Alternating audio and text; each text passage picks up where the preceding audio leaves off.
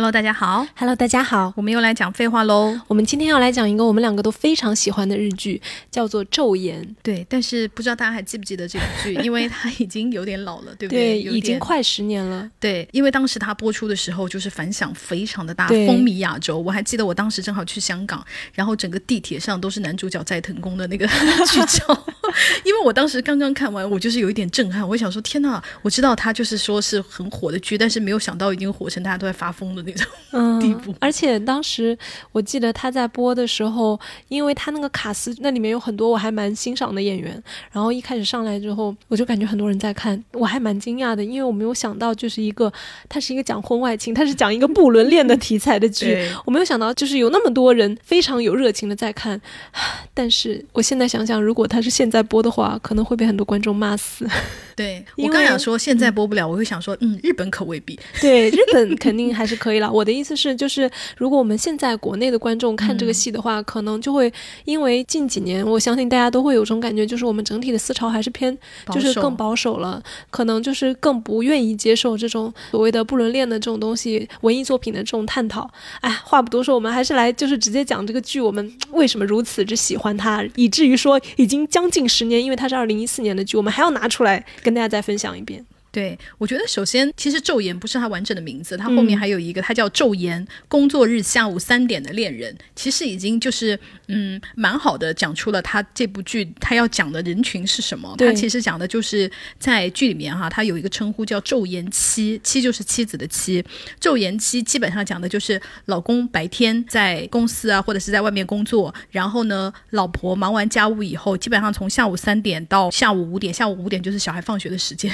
三点到五点之间呢，是他一天当中稍微空闲的日子，他基本上就用这两个小时去偷情。他其实是在讲这个意思。那然后昼颜，我不知道是不是就是朝颜哈，就是那个牵牛花的那个对对对那个是吧？没错是就是朝颜，是不是？他只不过这样翻叫昼颜，是不是？日语里面他写的那个汉字就是昼颜，但其实就是牵牛花。然后相对的就是还有一个夕颜嘛，对对对只是开的时间不一样。两种牵牛花。对对，白天开的他们就是叫昼颜，然后晚上开的就是夕颜。然后关于它这个剧的名字，其实它剧里面也讲了，就是通过女二之口讲出来说，曾经以前日本大概有一部电影就是叫做《昼颜》的。然后他那个电影讲的就是他讲的这个意思，就是出轨的妻子，所以他有两重，一个是引用了致敬了之前的那一个叫做《昼颜》的电影，然后另外一个呢，就是刚刚燕讲的，就是关于牵牛花早上开放的牵牛花。天呐，我们一说牵牛花之后就显得好土哦。哈哈哈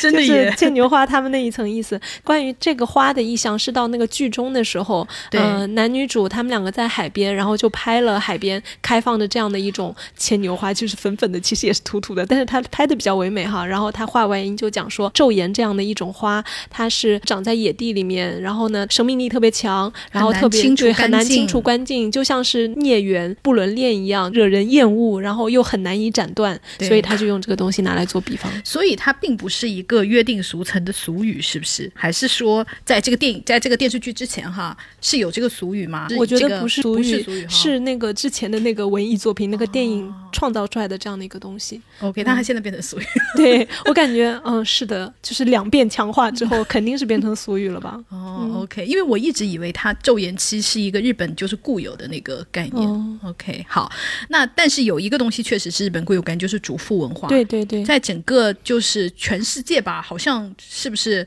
只有日本特别强调这个主妇文化？因为我看其实韩国和我们，就是我们是这么近的东亚国家，嗯我们和韩国也没有这么强烈的。就比方说，女生结婚以后，基本上大家百分之九十的选择哈，就是可能是要退回到家庭去做主妇啊，然后做主妇其实也是一份工作呀，等等等等，就是大家看到过很多日剧里面做主妇有什么规矩啊，或者是有什么讲究啊，或者是有的时候甚至认为，如果你老公跟你结婚，然后没有让你回去做主妇，对于男人来说好像也是一件很丢脸的事情啊，就是有就是这样的养不起老婆这对对对样的东西，。好像就是这个东西，就是这种有这种社会风气，反而在其他国家我们是就是有可能有哈，我不知道。我们基本上是没有听说过。我觉得是因为咱们经过了新民主主义革命，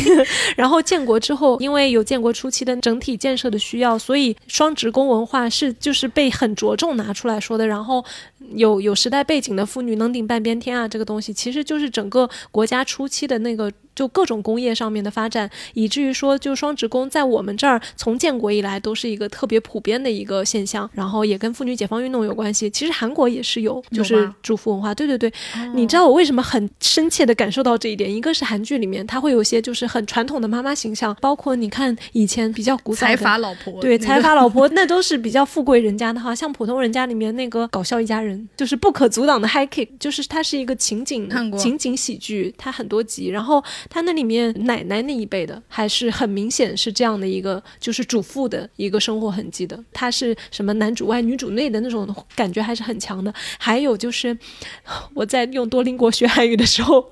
那个例句里面就说啊，我的妈妈一天都很忙，早上起来她要给我们做饭什么什么，她要中午要给我们准备什么什么，晚上要怎么什么，她就有这样的那个例句在里面。虽然她也有一些例句，她是说我的妈妈是教授，但是她同时存在，她就给我一种。感觉说哦，可能韩国的比例没有日本那么高，但是比我们又好像要高一些，就是给我这样的印象哈。当然，也许嗯，我们的听众里面可能也有就是生活在韩国或者比较了解的朋友，也可以给我们补充一下实际上情况怎么样。对，就是到底他是说，是像我们这样是你可以选择去做主妇，还是说他整个社会风气就是鼓励或者是呃迫使？就是女性在婚后不得不去做主妇，因为我有一次看一个日剧，我已经忘了是什么哈，反正他意思就是说她结了婚了，然后。公司人就理所当然的认为你是不是要辞职了，然后他就很吃惊，他说我没有要辞职啊，然后他还说啊，你不都是要结婚了吗？就是那种之理所当然，就是认为女的结婚好像就是应该要去当主妇，因为我在韩剧里面是没有这种强烈的感受的哦，所以我们这一部当然理所当然的就肯定是在讲主妇在偷情的故事，对对对，然后从何讲起呢？因为这个剧它实在是太好了，我刚刚都在跟燕在讨论说，我我们拆分任何一集或者拆分任和一些戏单独拎出来讲，都觉得很可惜。对，首先就是在我们用我们评级的语言跟大家讲之前，还是先推荐，如果大家有空的话，还是可以去看一下这部老剧。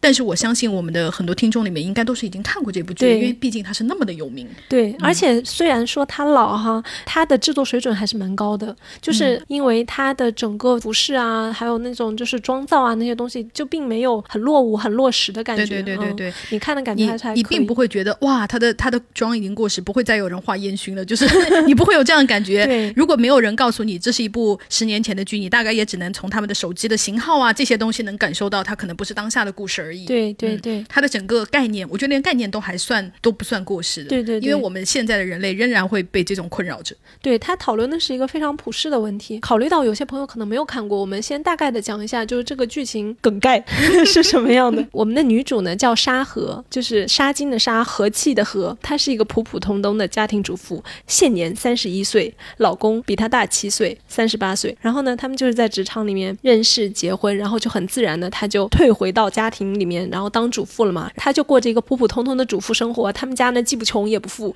就是一个 普普通通的日本家庭。对，普普通通的日本家庭，然后住在一个公寓里面。她除了做家事之外，她还要去超市里面打零工，就是她不是正式的员工，而是就是可能一天工作几小时，因为她要在那个老公下班回家之前回去就要做家事了嘛，所以她不可能以一个全勤的姿态在工作的。所以她的生活非常简单，就是家庭生活加超市的零工，做收银员的。然后有一天呢，这个剧就是这样开头的，就是她在阳台上。吃着冰棍，然后听着火警的声音，消防车来救火了。然后他就看到远处的一个房子，就是他们家附近一个街区的一个房子，在冒烟，在着火。然后他百无聊赖地看着这一切，他在吃的那个冰棍还融化了，滴到了他的脚上。这就是她的生活。然后这时候她老公下班回来了，然后她回家去迎接她的老公，两个人就开始进行那种无聊的对话。她在猜测，就是那家是为什么会着火啊，什么什么的。然后她老公就是那种漫不经心的，也不太听她讲话。重点注意，这场着火很重要。对，这场着火很重要。贯穿了整个剧。他他基本上成为了一个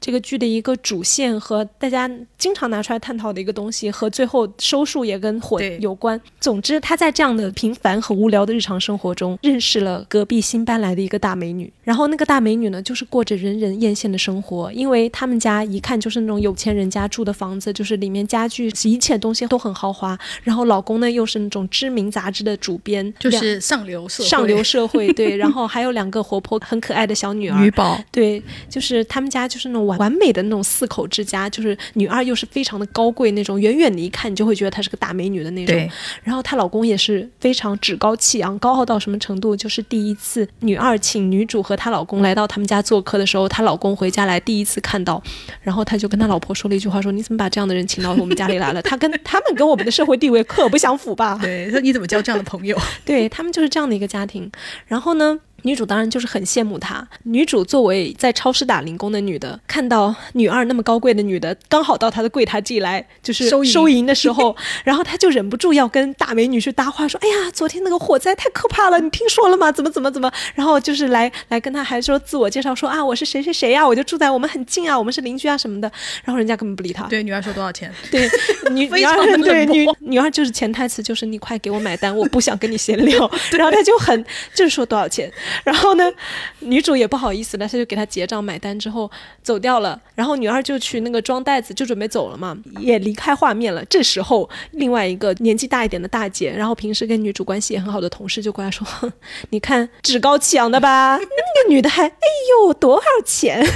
她就那种，她就开始阴阳怪气学人家说话，说：“哎呦，我就感觉我很看不惯这种女的，就是自以为很了不起什么什么的。”然后女主这时候就说了一句话，她说：“嗯，我觉得也还好，你不觉得她很美吗？”就是女主明显就是很羡慕女二那样，就是很高贵的一个富太太的那种生活姿态。然后她在这种艳羡和无聊中，当天她就做了一件她平时绝对不会做的事情，就是因为她看到人家化着那种美丽的妆啊，她就走到了彩妆柜台。因为我们的女主她是一个普普通通、非常朴素，就是她虽然化妆，但是你看不出来她化了的那种女的。但是（括弧）这个女演员非常漂亮，对，因为她是商户彩，对，她要故作一个普通的主妇，但是她很美，她很美，对，但是她的美不是那种妖艳的美，女二是那种妖艳的，她是那种国民美少女的美，对，而且你会觉得女主她确实是一种好老婆的那种美，对，嗯，就是很刻板印象中的，就是那种好像是贤惠、善良、温柔，大家刻板印象中的最日本家庭主妇的那种形象。然后上户彩她整个我觉得妆造确实往那方向靠了，然后故意做素啊，包括她的服装也，她的服装也是非常非常的普通的，就是优衣库。就是你一看，而且还是优衣库里边最基础的基本款，对，颜色也很简单，然后背的那个包也是那种条纹帆布包，特别简单。而且他从头到尾都穿那双匡威，对不对？对，而且他那个包也没有换过，就是非常朴素的。然后这个朴素的家庭主妇呢，就是他在看到了这样的一个大美女，然后又看到了无聊生活中只看到了就是火灾，就已经是对他来说是个很刺激的事情了。然后他就走到了彩妆的前面，然后那个彩妆就是是卖口红的，他就看到那一排，然后看到那个彩妆上面那个画报女郎，就是非常的漂亮。然后他这时候就是忍不住。拿那个口红在自己手上试了试，然后自己往自己嘴巴上涂了一下。往自己嘴巴上涂了之后呢，他在仔细端详的时候，旁边有几个小男孩打闹，然后那个小孩就过来就开始学他，就是那种嘲弄他，就呃，你还化妆呀？就那种他虽然没讲话，但就那个意思嘛。然后我们的女主呢，你这时候能看出来，她其实是个活泼的人，她不像是那种就是很很死板的那种什么大和福子式的那种老婆，她就是也对小孩做了一个鬼脸，然后她就就是有一种哎呀我在干嘛呀？然后她就想走了，从美梦中被戳醒，对。这时候他就一下醒悟过来，我应该回到我的生活里。结果小孩打打闹闹，就是撞倒他，然后他撞倒了那个彩妆柜台，然后他们超市那一角的彩妆柜台那些口红，哗一下全部都掉到地上，他就开始捡捡捡捡。然后捡的时候，他突然看到有一个口红滑落到了一个监控范围之外的地方，就是拍不到。嗯。她那一刻鬼迷心窍，其实口红是不贵的，她也不缺那个钱，她大家一看就是那种开价上的，对，开价的那种根本不可能是很贵的口红，国内价格四十九块一支，对，就是那种很普通的口红。然后呢，但是颜色比较艳丽哈。她那时候就是看了一眼监控摄像头，她就是鬼使神差的捡起来放进了自己包里，然后匆匆的拿起来走了。结果她这个行为就被女儿看到了。嗯。然后接下来呢，就是女二突然拉住他说：“你装作是我的朋友，掩护我一下。为什么呢？是因为有一个中学生打女二的情人，然后女二的情人还大声的喊了女二李佳子这个名字，就是在公共场合，她的男朋友喊出了她的名字，然后她就非常讨厌这个男的。然后此刻她又觉得这个场面要乱起来了，所以她把女主抓过去，装作是她的朋友。这样的话，就是不至于说男的一看到她就发疯嘛。而且他们还要进警察局。对，这时候女主就可以作为他的朋友来掩护他，其实。是单独跟这个男的情人会面这个问题，他其实反应非常的快。然后女主也是在那一刻就立刻意识到了，她很羡慕的这个大美女，这个高尚的贵妇人，其实正在搞不伦。对他立刻就是进行了一些道德审判，说哈，他怎么会是这样的人？他马上就是你知道他身上的那种你知道就是好女人的因素，就是在让他就是因为他们两个女人前期的友谊就是也不叫友谊吧，因为他女二一直跟他说我们当朋友吧，然后他就不肯同意，他就说我这种就是我的这种贤惠的。家庭主妇，我怎么能跟你这种出轨的女人做朋友呢？不可能的。然后女二说：“那要不然我们当共犯吧。”就是一直用这种言语来诱惑他。反正他们的前期开场就是欢喜冤家。对对对对，他们两个的戏也很有意思的。然后其实女主一开始为什么会被裹挟，就是因为那支口红。因为女二就说口红的事情我不会说的，你也帮帮我。然后这时候就是女主就没有办法才那个。然后这时候她偷了口红，她还要正气凛然的指责女二说：“你怎么能出轨呢？你怎么能做这种事情呢？”女二，我们的高贵。女儿就是不动声色，就口红的事情我也不会说的啦，什么什么，然后说掉在地上了，因为我们的女主就是被那个闹事的中学生给推了一下，推了一下之后呢，她脚稍微有点崴，然后包里的东西也洒出来了，她的口红也女二给捡了什么的，总之就是他们因为偷口红这个事情，就是等于女主有把柄在女二手里面，所以才跟她被迫发展了一些友情，给她做见男的情人的一个幌子吧，嗯嗯，然后然后此时我们的男主角就出现，对啊，但是我真的没有想到男主角。我一定要跟大家讲，他是一个妆造非常普通，然后呢，头发乱蓬蓬，跟鸟窝一样，戴着就是眼镜，然后呢，满面土色，然后为人又很木讷 的一个理工男，算理工男吧，因为他是生物老师，对吧？他算理工男，但是非常的性感。I don't know，我们一直都在苦苦的寻找，为什么男主角这么的可以说无趣吧？至少他在努力描述他的无趣，对吧？可是他就是一个非常性感，然后英俊的男人。可能因为他是斋藤工吧，但是我也觉得很奇怪，因为斋藤工你要单说他五官的话，他并不是那种大帅哥，对对对，但是他确实就是起码在昼颜那个剧里面，他的那个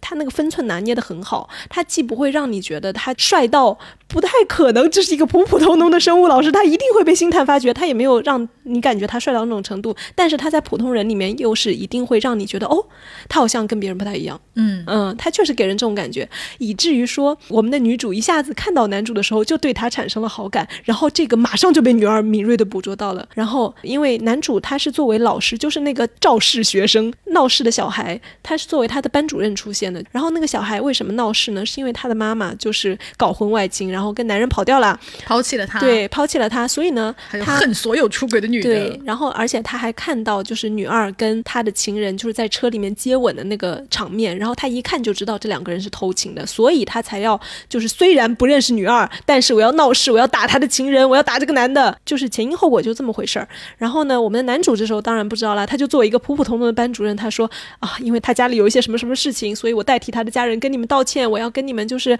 和解呀，什么我要负责。他作为一个好老师出现的。然后这时候，一个好老师和我们女主作为一个好女人、好老婆、好老婆，就是他们之间就是产生了一种，而且男主也很有意思，男主是一个对女二这种这么美丽、这么动人的。女的，她根本没有展现出特别的兴趣，而且更有意思的不是，因为那个女主的车，就是因为他们家很有钱嘛，女主车很名贵，所以呢，就是女二。呃，女二的车很名贵，然后要赔赔偿，其实是要很多钱。然后呢，女二就是故意逗男主角，就说：“那你要不然赔我一天吧，我一分钱都不要。”然后，哦，我们的男主就是非常气愤，然后就是摔门而出，意思就是，我觉得他也不是被侮辱了，因为他后面有讲说，他觉得别人就是用这种开玩笑的语气讲这种话，他很不喜欢。嗯，然后你知道，我们的女主就被这样的男主给打动了，就是啊，这个男的好不一样，跟其他妖艳就 对。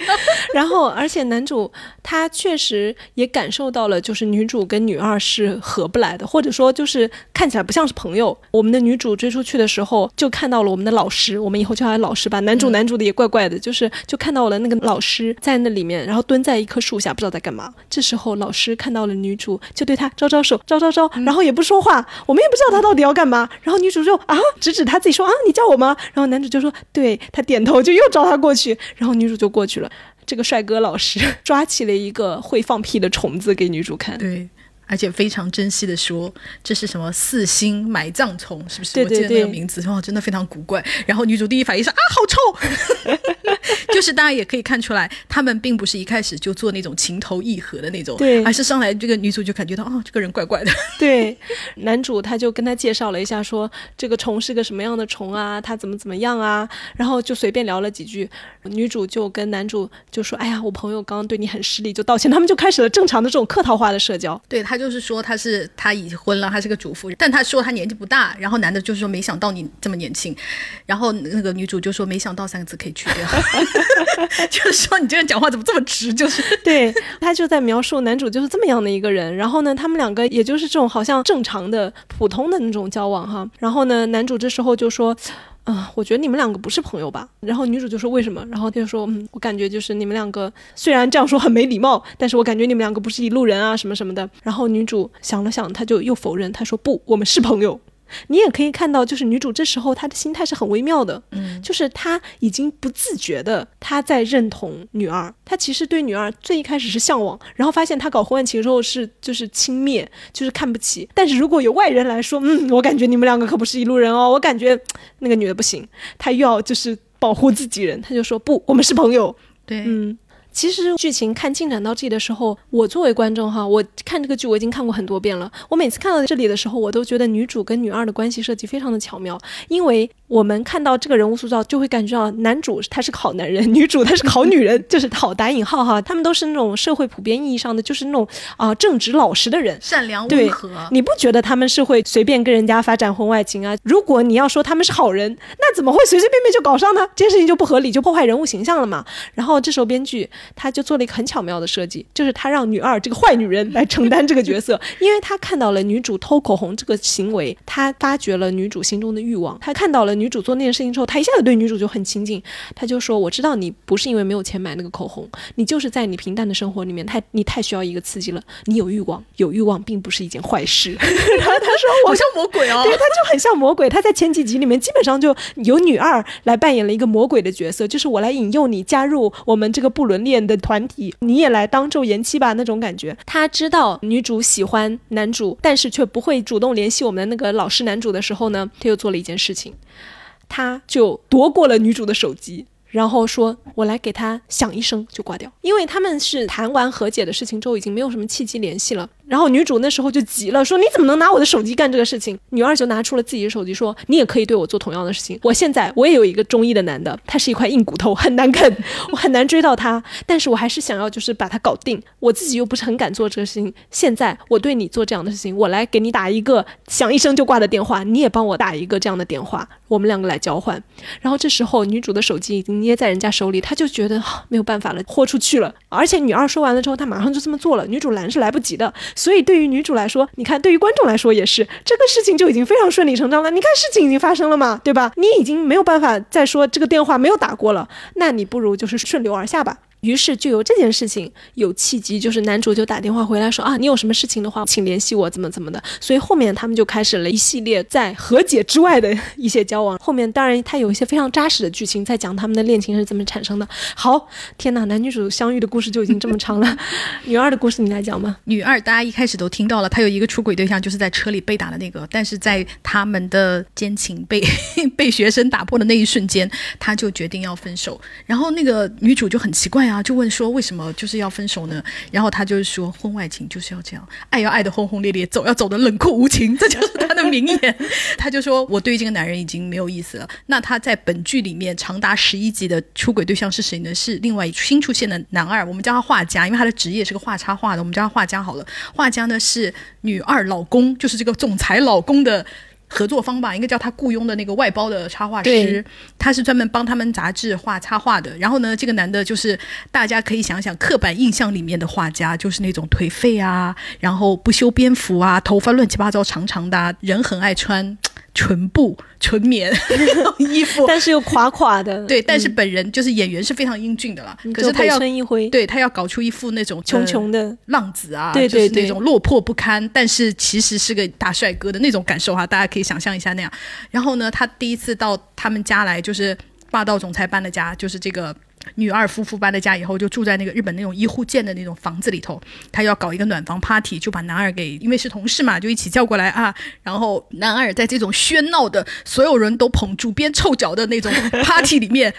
就是像一朵白莲花一样卓尔不群，然后一下就吸引到了那个女二号的注意。然后女二号就是啊，听说你是个画画的，那你帮我画幅画吧，就是说出了这么轻佻的话。然后哎，男二当时是给他画了对吧？画家是给他画了一幅，是给他是给他画了，然后画的非常的丑，他就是随手画了一下，他其实是画意象的那种东西，他不是说画素描画的很像，他不是那种画，然后还用那个彩色的那个水彩笔在他脸上画了眼泪。对，我觉得他那个细节很好，也是为什么就是女二一下子就会喜欢上他，是因为他目睹了女二跟她老公的对话。就是她老公让她过来做饭啊，或者怎么怎么样。然后女二明明是有什么话想说的，但是她老公就是听都不听，完全就是把她好像是当女佣人一样的那种，就是随便的对待。对对对对。然后她老公就走了，这时候女二就从冰箱里面拿了一个啤酒，就开了之后自己就是在。那种有点夕阳的那种光里面，自己在那儿喝，然后画家他就在角落里面，本来是画着一幅很正经的素描的，然后他看到那一幕的时候，他拿出了蜡笔在那个素描的脸上乱画，就是画了刚刚燕说的，就是蜡笔涂鸦式的，但是画了眼泪的那个东西。然后我们的女儿看了之后，就一下子就被击中了，就是爱那幅画爱的不得了。但是所有人，包括她老公啊、她的小孩啊，都看不懂那幅画，都说，甚至她女儿跟她爸爸说：“这真的是你请来的画家吗？怎么画画画这么差呀？”就是一副就是所有人都在状况外，只有我们两个人在那个世界中。对，他其实是编剧是要表达这个东西嘛，就是在这种情况下，女儿决定好。我终于找到了我新的出轨对象，但是在前面的剧情所有里面，我觉得他有做了一个很好的东西，就是他把女主做成第一个，我绝对不可能出轨，因为我的家庭很幸福，我也很爱我的老公，出轨是个万恶的东西，他的人生的观念和他的道德标准吧，就是绝对不会做这个事情。然后呢，女二的标准就是出轨是为了。让我的家庭更温暖，对，因为他跟女主角就是这么讲的嘛。女主角说啊，你怎么能出轨呢？他就说那你就不懂了吧。就是每当我出轨的时候，我才会对我的老公更加宽容啊，我才会对呃我老公，比方说经常晚回家，因为要应酬什么的，我才能容忍这一切啊。出轨的目的就是让你在家里的脾气，就是你不会因为做主妇而满腔怨恨啊，会让你对你的老公更好。就是他的理论是这样的，就是出轨是我们婚姻的调剂，这个是女二一个出轨的原则吧。而且她在讲她老公应酬的时候，她讲的不只是应酬，她就是讲她老公在外面花天酒地，是有外面有情人的，就是她老公就是有出轨的行为的。对对对，她老公后面自己也讲了。对她其实从一开始上来的时候，你能从女二的台词里面非常鲜明的感觉到，其实她的婚姻生活是很痛苦的。对，因为那份痛苦，她才去出轨的。嗯，她后面有，就是我们后面等会跟大家详细讲女二的时候，可以讲一下啊。女二这个角色，因为也写的非常的有魅力，也非常的好，以及她的出轨的逻辑和出轨的动机也讲的很很充实。包括她老公是一个怎么样讨厌的男的，大家也可以在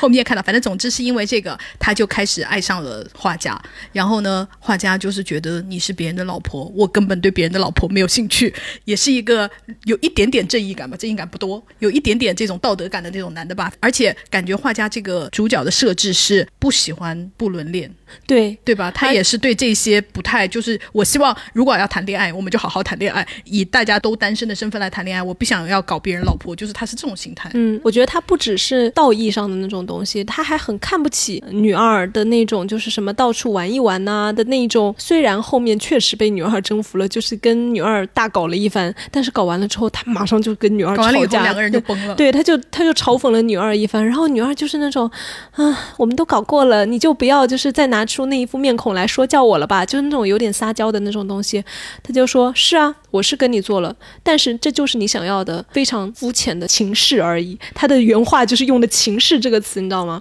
他说“肤浅”这个词的时候，他也形容了女二，他说：“你是一个肤浅的女人。”因为他看到了女二，就是很明显作为昼颜妻那样的，他是一个行为模式嘛。嗯，他非常清楚的知道女二是个中老手。对，而且他很，其实他不喜欢，对他不喜欢这种轻飘飘的东西。对对对对对，我觉得这里面编剧也是在做这个人物，就是是个深情男。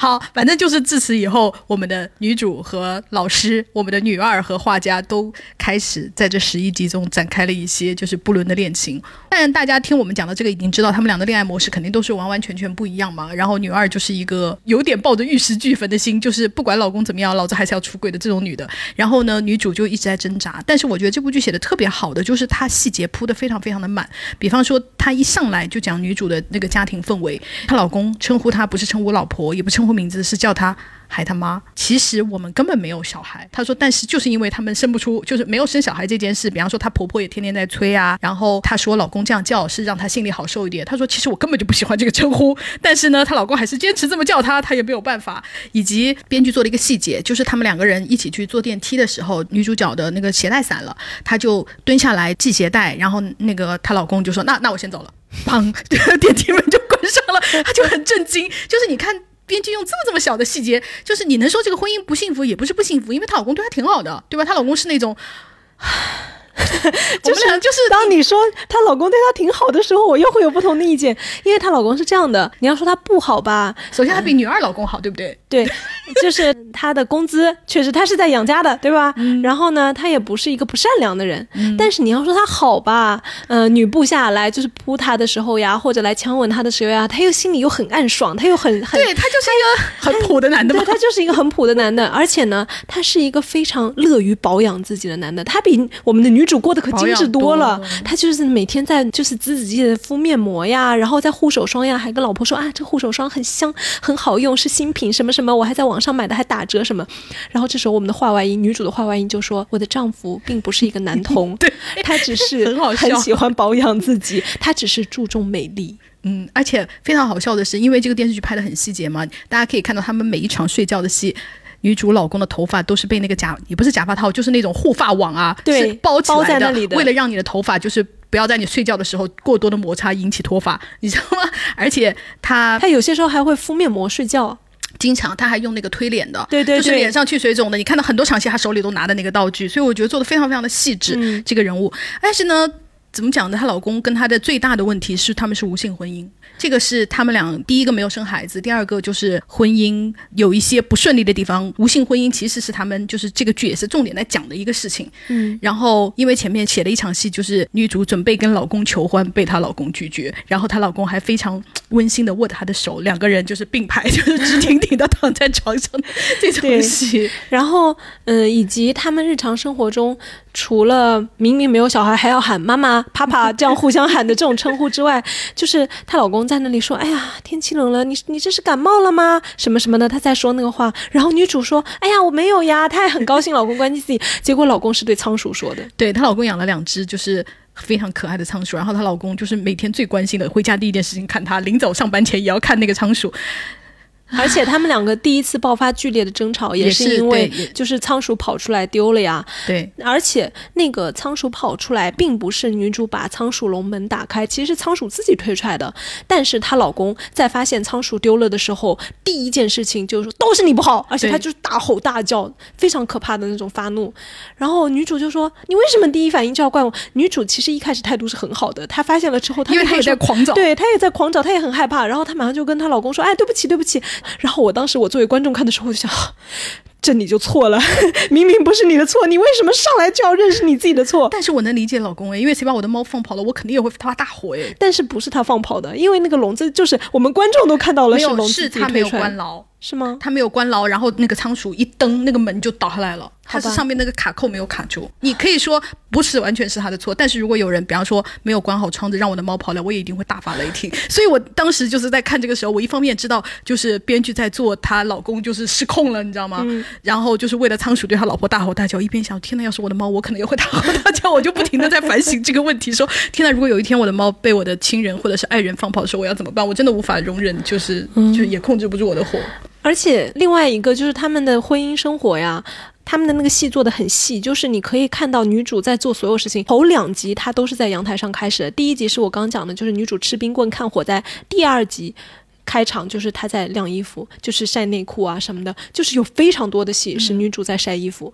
晾内裤、做饭、洗东西、洗杯子，就是你真的能看到女主一直在做家务，然后她整个家庭生活的那些清洁呀、嗯秩序啊，全都是女主在维持的。然后她老公就是后来有一场戏，就是她说偶尔我也做做饭吧，就是他们两个吵架了，然后她老公说偶尔我也做做饭吧，你就能感觉到他们的那种分工就是是非常刻板印象中的那一种，就是女的要干家里的一切的一切，而且男的觉得这件事情是理所当然的。对，然后这里面还有一个重要的人物，就是她婆婆，嗯尤其是她婆婆，也是第一集刚开场的时候，他们不是因为没有小孩嘛，而且她没有办法跟她婆婆说是为什么没有小孩，因为她要觉得她要跟她婆婆，就是我们两个，我们夫妻俩不做爱，好像就是对于婆婆来说，这个话也有点超过界限了。我们就是夫妻俩的生活不应该告诉别人嘛。然后结果她婆婆就说：“你们怎么回事啊？是不是你看你当久了那个家庭主妇，你都没有魅力了，你也不打扮，你都没有女人味了？”就是她婆婆还是会用这种传统的主妇的观念来跟她讲，你就知道她生活在一个什么样的环境下。其实是她老公不跟她做爱嘛，她又这种话，她身为一个日本传统女性，她又没有办法讲出口。她婆婆又给她这样的压力，然后呢，她老公明明不跟她做爱，还要动不动叫她就是喊她妈呀、妈妈呀，就是这样称呼她。她是在这样的一个环境下，可是她并没有觉得就是说我受不了了，很压抑了，她只是心中就是渴望发生一些什么。的这种女性，我就觉得这个写的很好，因为她并没有说好，我在这样的家庭里面，我管你那么多，我就是要出轨，她并不是这样来做这个人物的，我就觉得就是特别好。嗯，但是关于她到底幸不幸福，女儿有一段就是魔鬼对话，魔鬼诱惑你的对话，是发生在很很前几期吧。女主作为我们的正义的代表人物，就是质问女二你为什么要出轨，然后女二她这时候讲了一句话，她就说：“你说你生活的很幸福，我不相信。”嗯，对她说：“因为你你结婚这么多年了，结婚超过三年，在老公眼里你就都是家具，你就变成了电冰箱。他饿的时候就想打开你看看有没有食物。然后后面有一场戏非常的好，就是我们的女主，因为她后面已经她自己在谈恋爱了嘛，跟男主两个人在出去约会。”因为有什么事情就是耽误了，导致晚回家，没有及时出现在家里面给老公盛上饭菜。然后她老公回家第一件事情，果然就是给她打电话，但是问说：“啊，你在哪里呀？哎呀，我饿死了，怎么都没有人烧饭啊对，没有给我做饭什么的。”然后我当时就笑了，我就想，天哪，这就是我们女二说的台词。我们的女主就是家里的家具，她的功能就是冰箱。女二还说了一句很经典的话，然后因为女主就是质问女二说你怎么回事啊？然后女二说我要谈恋爱，然后女主就很震惊说你都已经结婚了，你怎么谈恋爱啊？然后女二说句很经典的话，他就是说结婚了以后才是恋爱的开始。然后女主被他讲这么大逆不道的话给震惊住了，然后女主就说我可不那那个，就是因为你家庭不幸福，你才会这样，我的家庭很温暖，所以女二才问出了你的家庭真的温暖吗？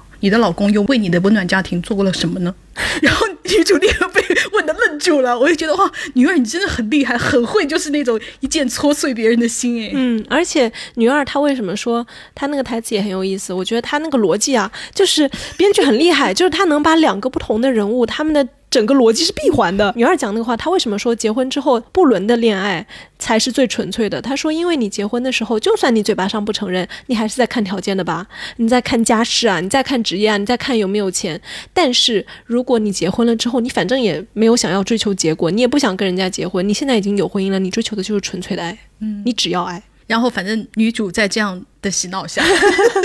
女主其实，我觉得女主的她的整个很有意思。他一开始就是浮士德面对魔鬼嘛，嗯，他一开始就是拼命的拒绝，然后正义的讨伐，对然后到后面他为什么人物的转变，其实是跟他的那个感情进程就是一步一步，因为他确实体会到了。爱情，爱情让他重新焕发生机之后，然后他开始理解认同，对，理解女二说那个话是什么意思。因为他有一场戏，就是她跟男主出去，他们的约会真的很纯情，真的好像他们被男因为男主是高中老师，然后高中老师里面就是一开始惹事的那个学生，他就是一个叛逆问题学生，问题学生。然后呢，他就是本来就是觉得大人都很肮脏啊，然后被那个学生的女朋友发现，就是男主好像在跟女主搞不伦恋，然后被两个小孩偷偷跟着目击了他们两个的第一次约会现场。他们约会是去干什么呢？是去森林公园抓知了，还有抓昆虫之类的东西，就是非常的纯情。然后而且被拍到也就是牵了一下手，就牵了一下手，连接吻都没有。然后两个学生就是非常的生气，就说哈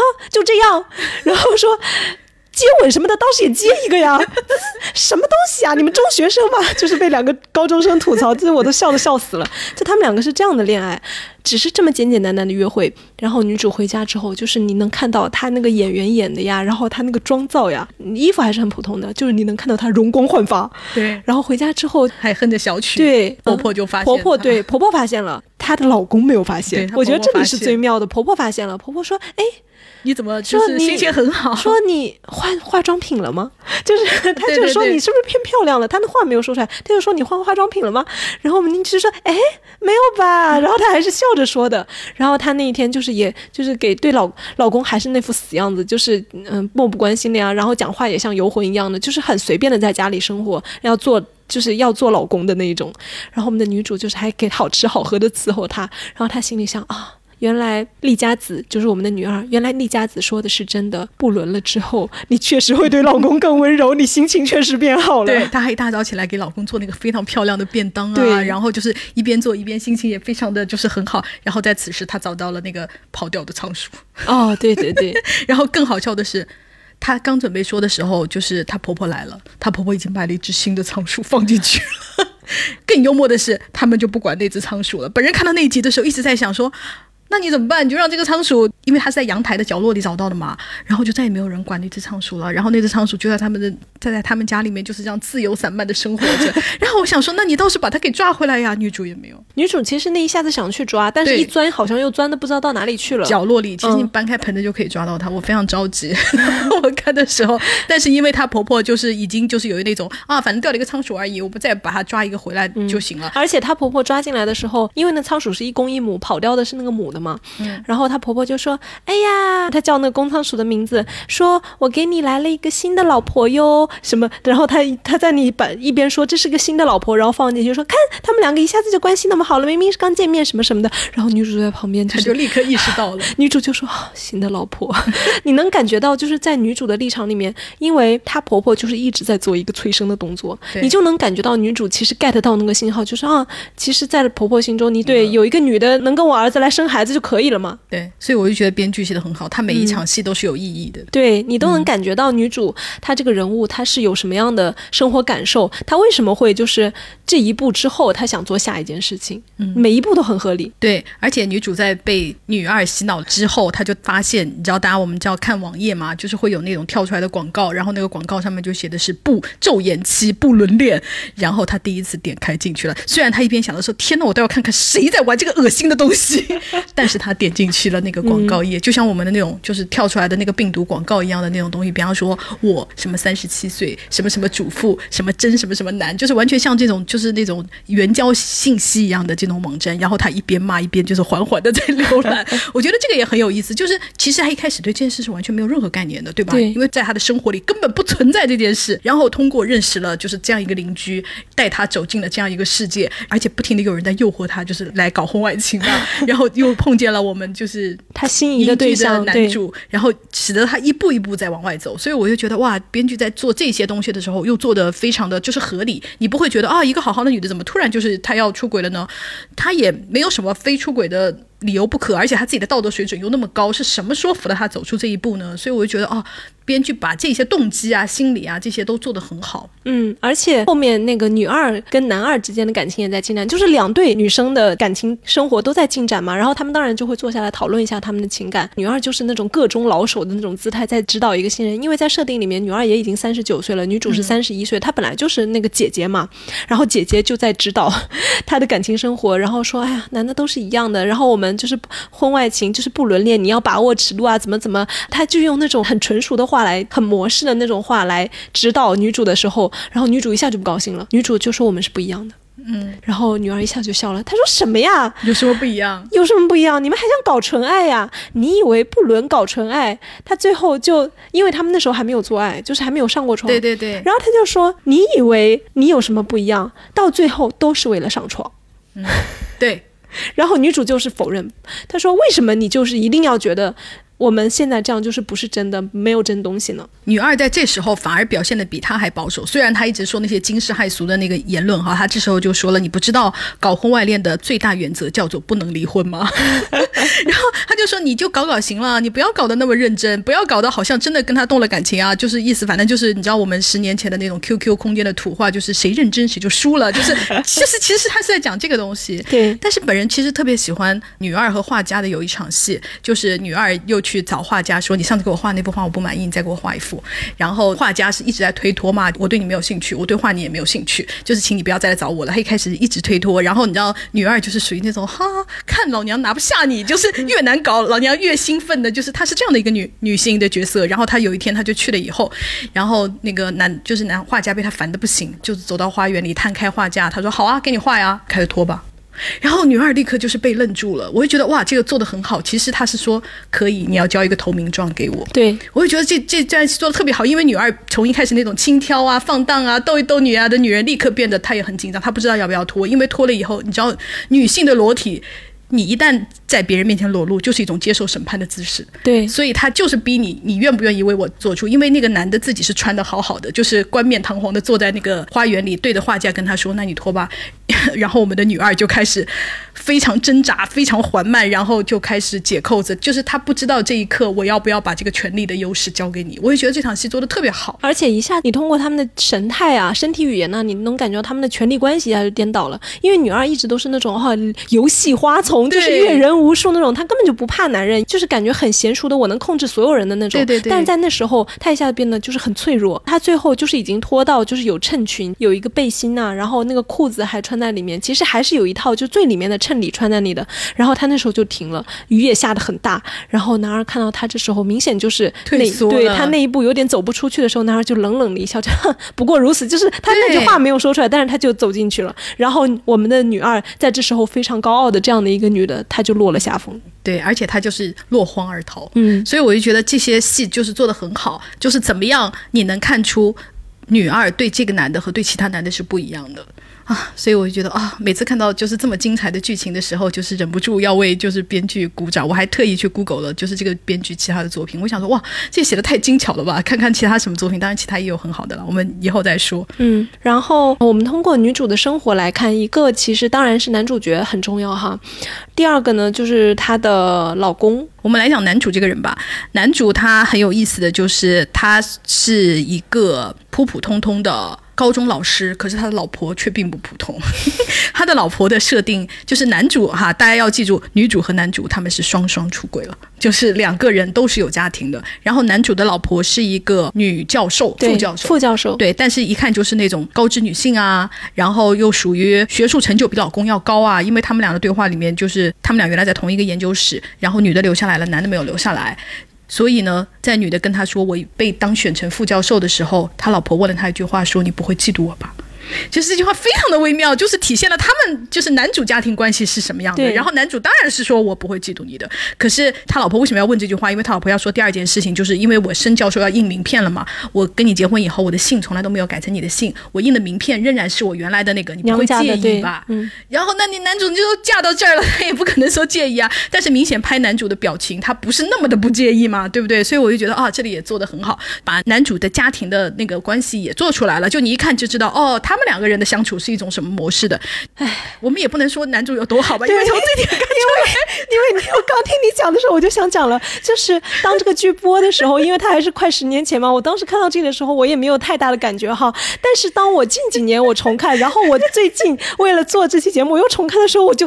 对吧？我就忍不住做出了这个反应，我就想说，俩就无法再同情男主。我就觉得你老婆做错了什么呢？她是做错在了她的优秀，还是做错在她不肯改姓呢？我觉得这都不是她的错。但是我们也可以理解，就是一个是她是一个时代背景哈，而且她不是要描写一个完美的男主，而且她对于这一点呢，就是我觉得编剧是有在找补还是怎么的，就是。在后面的对话里面，男女主在交心，在很后面的剧情里面，就是他们两个之间互相袒露秘密，然后女主就讲了，就是说我第一次遇见你的时候，那一天我其实偷口红了，我是一个小偷，就是很可耻吧，什么什么的。然后他们两个互相交换秘密，然后男主就说了，说其实我的老婆就是我们两个明明是同一个研究室出来的，但是我却没有能留下来，然后他还当上了副教授。哎，其实我心里就是我不知道，我可能也是有点嫉妒他的。他就把自己这个感受给讲出来了。然后他说完了之后，他自我嘲解了一句，他说：“我是个心胸狭窄的男人吧。”嗯，对，就是编剧他在用这个男主的自知自觉来减少观众对他的这一点的反感哈。但是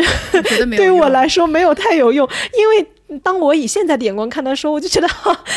就是因为他在结尾的时候还有一场，就是他老婆问为什么选他，你不跟我在一起，我那么爱你，我很喜欢你的时候，他还是讲的是这个问题。他说，因为我跟他在一起的时候，他就是一直叫我 Sensei，一直叫我老师。然后呢，就是我带他抓昆虫啊，跟他讲解很多，他说我跟他在一起很充实，很快乐。然后他老婆就无情的揭穿了他，就是说你还不就是还是我们俩的老问题，你还就我太优秀是我的错吗？他说你就喜欢那个女的，就是崇拜你，你不就是虚荣心作祟吗？他是讲出了这样的台词的。对，而且那个男。主他在讲那个话的时候，他具体是我印象特别深。他说我跟他在一起的时候，我的内心深处有无限的自信和力量涌现。对对对，我就感觉我是被他所需要的。我无论说什么，他都会用尽全力的来理解我、倾听我。我好像就是很有话说什么什么的。然后我听到时候，我就忍不住，是吧？对我谁听到这里？我们现在就是已经没有办法接受这样的男人。但是哎呀，我觉得就是因为斋藤工吧，就斋藤工他演员本人的魅力来弥补了这个角色本。本身它这么大的一个问题哈，而且确实可能我们现在没有讲，就是男女主恋爱之中的那种很动人的东西，它确实也有很多这样的动人东西，使得我们的观众也能就哎。好吧，虽然你是这样的一个男的，但是好，你们谈恋爱谈的还可以。我觉得还有一种就是斋藤工这个就是演员哈，嗯，使得这个角色他没有那么虚荣，就不是说那种哇，我就喜欢女的听我吹牛逼，他不是这样的。就是虽然他那个台词讲出来这样哈，但是你可以看到他们在演的过程中，他还是把它处理成我真的很有希望有一个人听我讲这么无聊的东西。因为什么这个昆虫啊是什么？呃，它幼虫是什么形态呀？它什么冬天在哪里呀？什么春天才出来？就是讲这么无聊的东西，然后我们的女主角。就是真的有在认真的感兴趣，以及真的在跟他就是研究这个东西。我觉得这个你也不能说是他老婆不听啊，我觉得他老婆比你懂得更多。对这个戏，他有很多场都在写，就是他老婆很懂。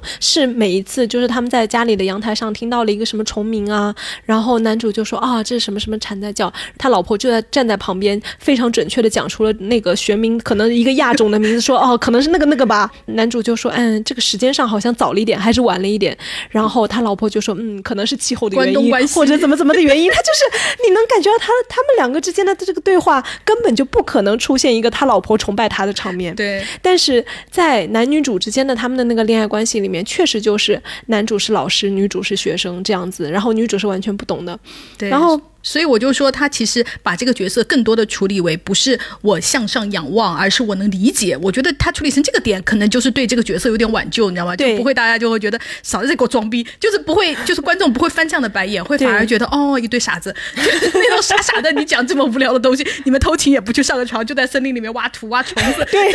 对，就是。所以我们观众是看的是产生了一些怜爱的。而且我那个看影评的时候，我发现就是有一个影评的作者，他写的很有意思，他说因为。因为在大量的台词里面，就是男主都在跟女主介绍说这个虫是什么什么样的呀。因为他第一次拿出了那个虫子，就是臭臭的那个虫给女主看的时候，他说这个虫子它是一夫一妻制的，它是少数的，就是认定了一个之后，他们就不会就是再换的那一种。然后呢，这个就是第一集就在用一夫一妻制在探讨他们这个出轨这个话题。然后后面呢，他们又去森林里面就是挖土挖虫的时候，他们抓到了。呃，螳螂，然后呢，男主就开始给女主讲说这是一种什么样的螳螂，然后说螳螂交配的时候，就是母螳螂会吃公螳螂的事情，就是说在交尾的时候，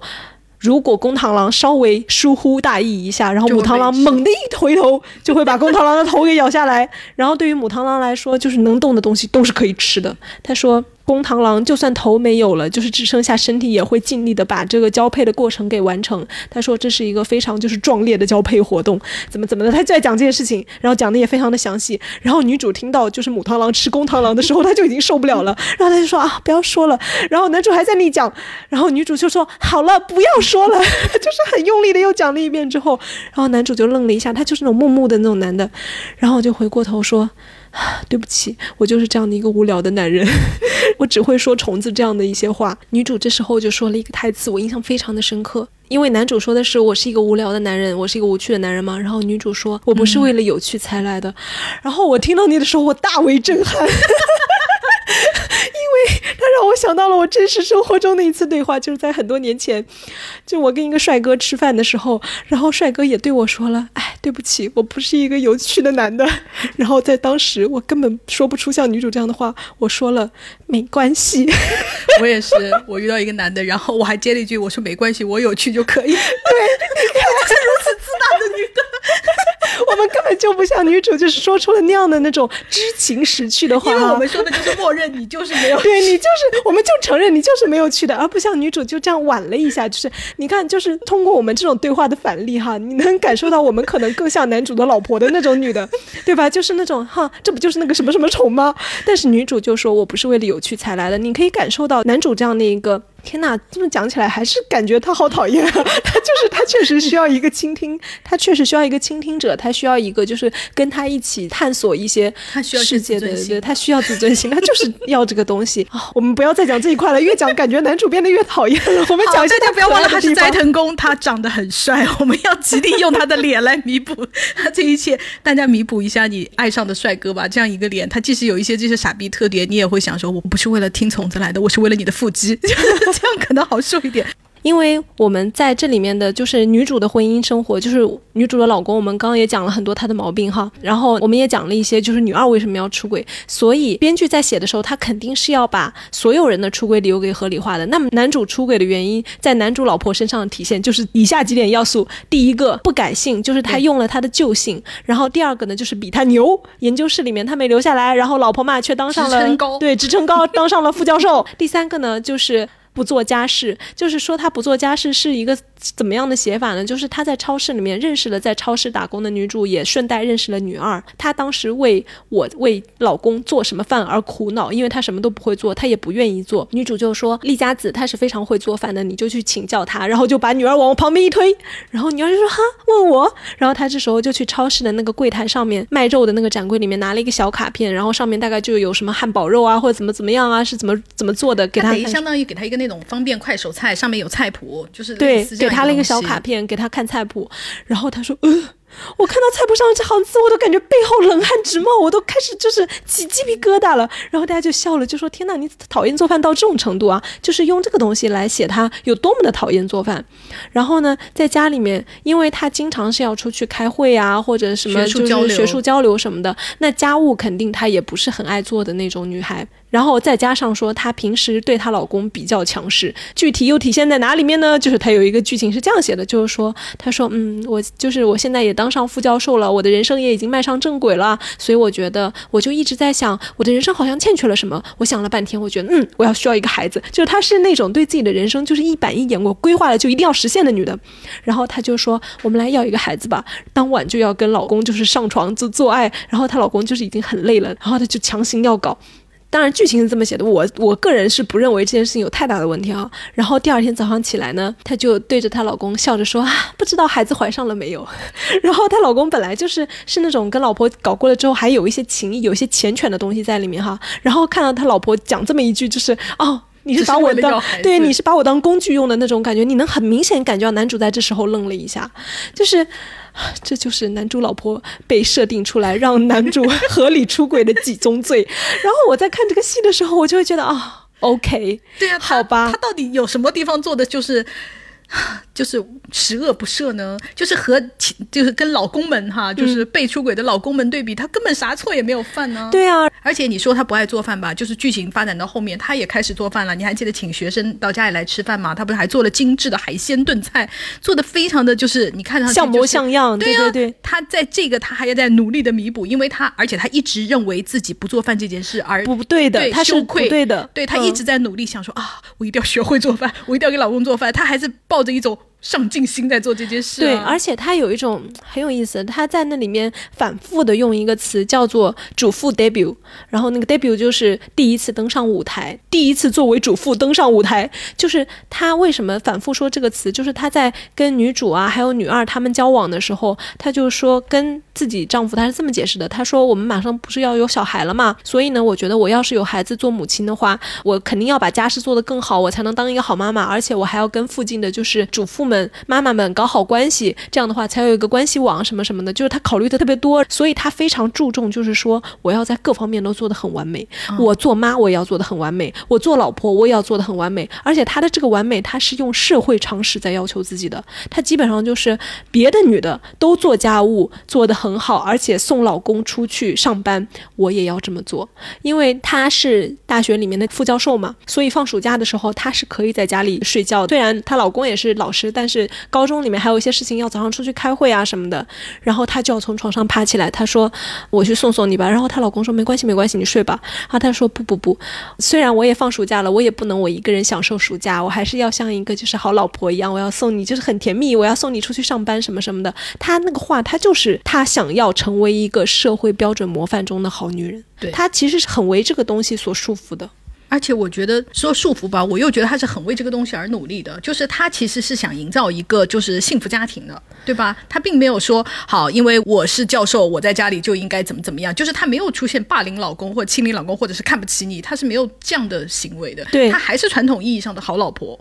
而且他充满了那一种，他后面有一个跟她丈夫的对话，就是说，我想了一下，嗯，我还是放弃了，就做饭这个事情还是不太适合我。我又聪明又漂亮，就是我工作又做得很好，我为什么一定要跟别的老婆是一样的呢？你看。你有娶到我这样的老婆，你应该感到很幸运吧？什么什么，就我觉得他讲这话很可爱啊。然后他讲这些的时候，我觉得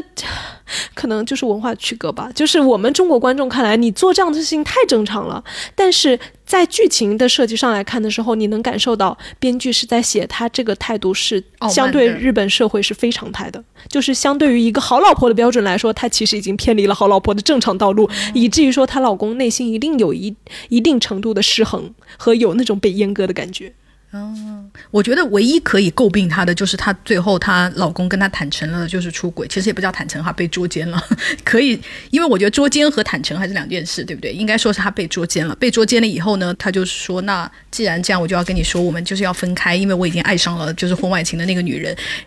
然后她老婆做了两件事，第一个是说我怀孕了，然后立刻被她老公揭穿说你没有怀孕。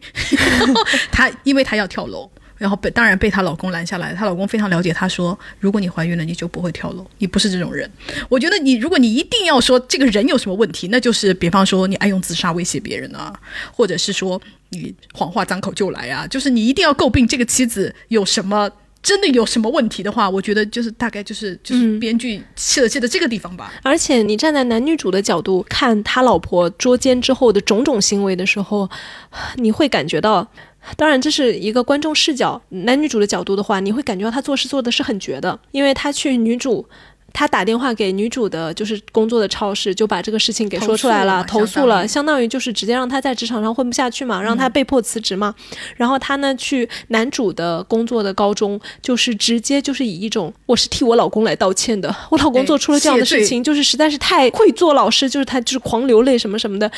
你能感受到他。其中痛苦，他肯定有痛苦的成分，很真实的成分，但是你也能感觉到他作为一个受害者妻子，他那里面很精明的东西，他其实是在非常聪明的利用这一切，就是我要切断你的社会关系，我要让你的社会名誉扫地，让你们两个失去所有的社会支持，没有办法好好的在一起。然后到了后面，就是她老公说：“我想要跟你离婚，求求你放过我们吧，我什么都可以答应你，怎么怎么怎么的。”然后她假意答应之后，她其实就是让侦探那边跟踪她老公。她其实，在整个从捉奸发现到后面一系列处理的过程中，她是非常严密而很很厉害，很厉害，就是她是一个很厉害的女的。因为他从一开始在所有人都不知道他知道的情况，包括观众也不知道的时候，他突然在一次主妇那们对话里面说出了一个很惊人的话，就是我老公又喜欢别人。然后大家都很震惊，说你怎么知道？你是有抓到什么吗？他说没有，就是我的感觉，我能感觉到他喜欢别人了。从这里你就看出来，她是个非常敏锐的女的。虽然大家就是觉得她啊，好像整天醉心于学术，因为拍很多她的镜头都是对着电脑在疯狂的，就是写论文啊或者做研究啊，就是类似这样子的东西。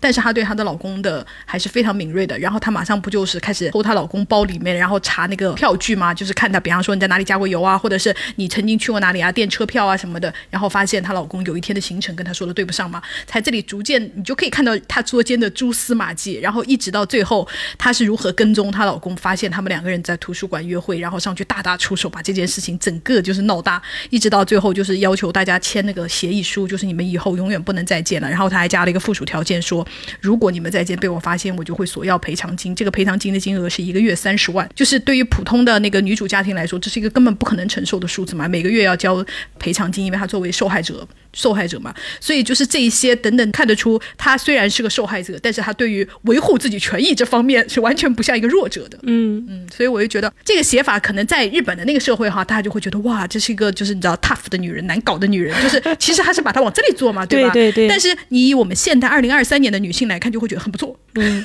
我就觉得啊，她好厉害啊，对吧？嗯，就是她非常的果断，但是。可能又会有另外一种观众，就是看到他的这一系列行为的时候，就会觉得这样的男的你还要他干嘛呢？你这么厉害，你为什么要千方百计的把这样的男的挽留在你的身边呢？而且他有一些就是，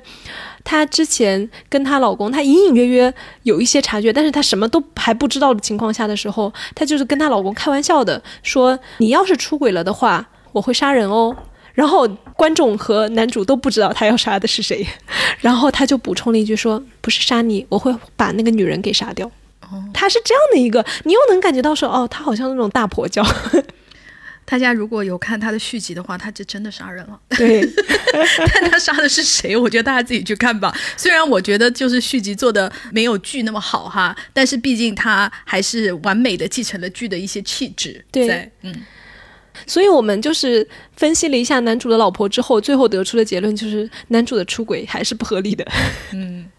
就是你我们没有办法帮他找到说哦，因为你刚刚讲说可能有另另外一些观众想，我还以为你要说另外观众想说哈你这么强势，所以 所以对有这样的观众的意见，有有有，就是十年前观众的意见我觉得这个观念可能我我具体没有看时间，应该一大部分讨论帖应该还是十年前的吧。然后当时的观众就说，哼。你受了高等教育，你学历高又怎么样？你看你真的发起疯来的时候，你还是像泼妇一样；真的捉奸的时候，就是要闹得全天下人尽皆知，然后动辄就撒谎，什么什么什么的，就是说他很不体面。对他的批判就是觉得他很不体面。那现在这个批判应该也是会有的。嗯，对对对，因为现在就是去年前年不是也有出现过正牌女朋友把男朋友或者是老公吧，我不知道你有有没有结婚哈，和那个第三者的那个。聊天记录啊，然后以及就是捉到他们开房的记录啊，全部公布在网上。然后不是还有人说，嗯，这样子很不体面，就是你们都是公众人物，就是为什么要做出这种事情？我觉得认为女的不应该撒泼的这种。这种观点到现在就是规训女性，就是你无论如何要体面、要优雅，要是要摆出一副云淡风轻的样子。我觉得这种规训到现在就是确实还是还会在，但我是能够理解了。如果就是你作为一个受害者，就是不管怎么样，你在这场婚外恋中，你确实是个受害者的情况下，只要你不违反法律，我觉得就是你做出任何行为，我都觉得嗯是合理的，是我可以理解你的。毕竟你就是受到了很大的伤害嘛。嗯。好，但是我们的视角是从出轨的那个开始写，但是对，但是剧的视角呢，又是迫使你作为一个观众，你必须要站在男女主的视角来看这个事情，因为男女主也很可爱，主要是。对对，因为他们的恋情确实是那种，啊，天哪，刚讲完就是受害者做什么都是合理的，又转过来为男女主辩驳，这感觉真的好奇怪啊！我觉得就是没有看过这个剧的听众朋友可能会觉得我们两个真的疯了，有病，就是在为好像在为出轨辩解那种。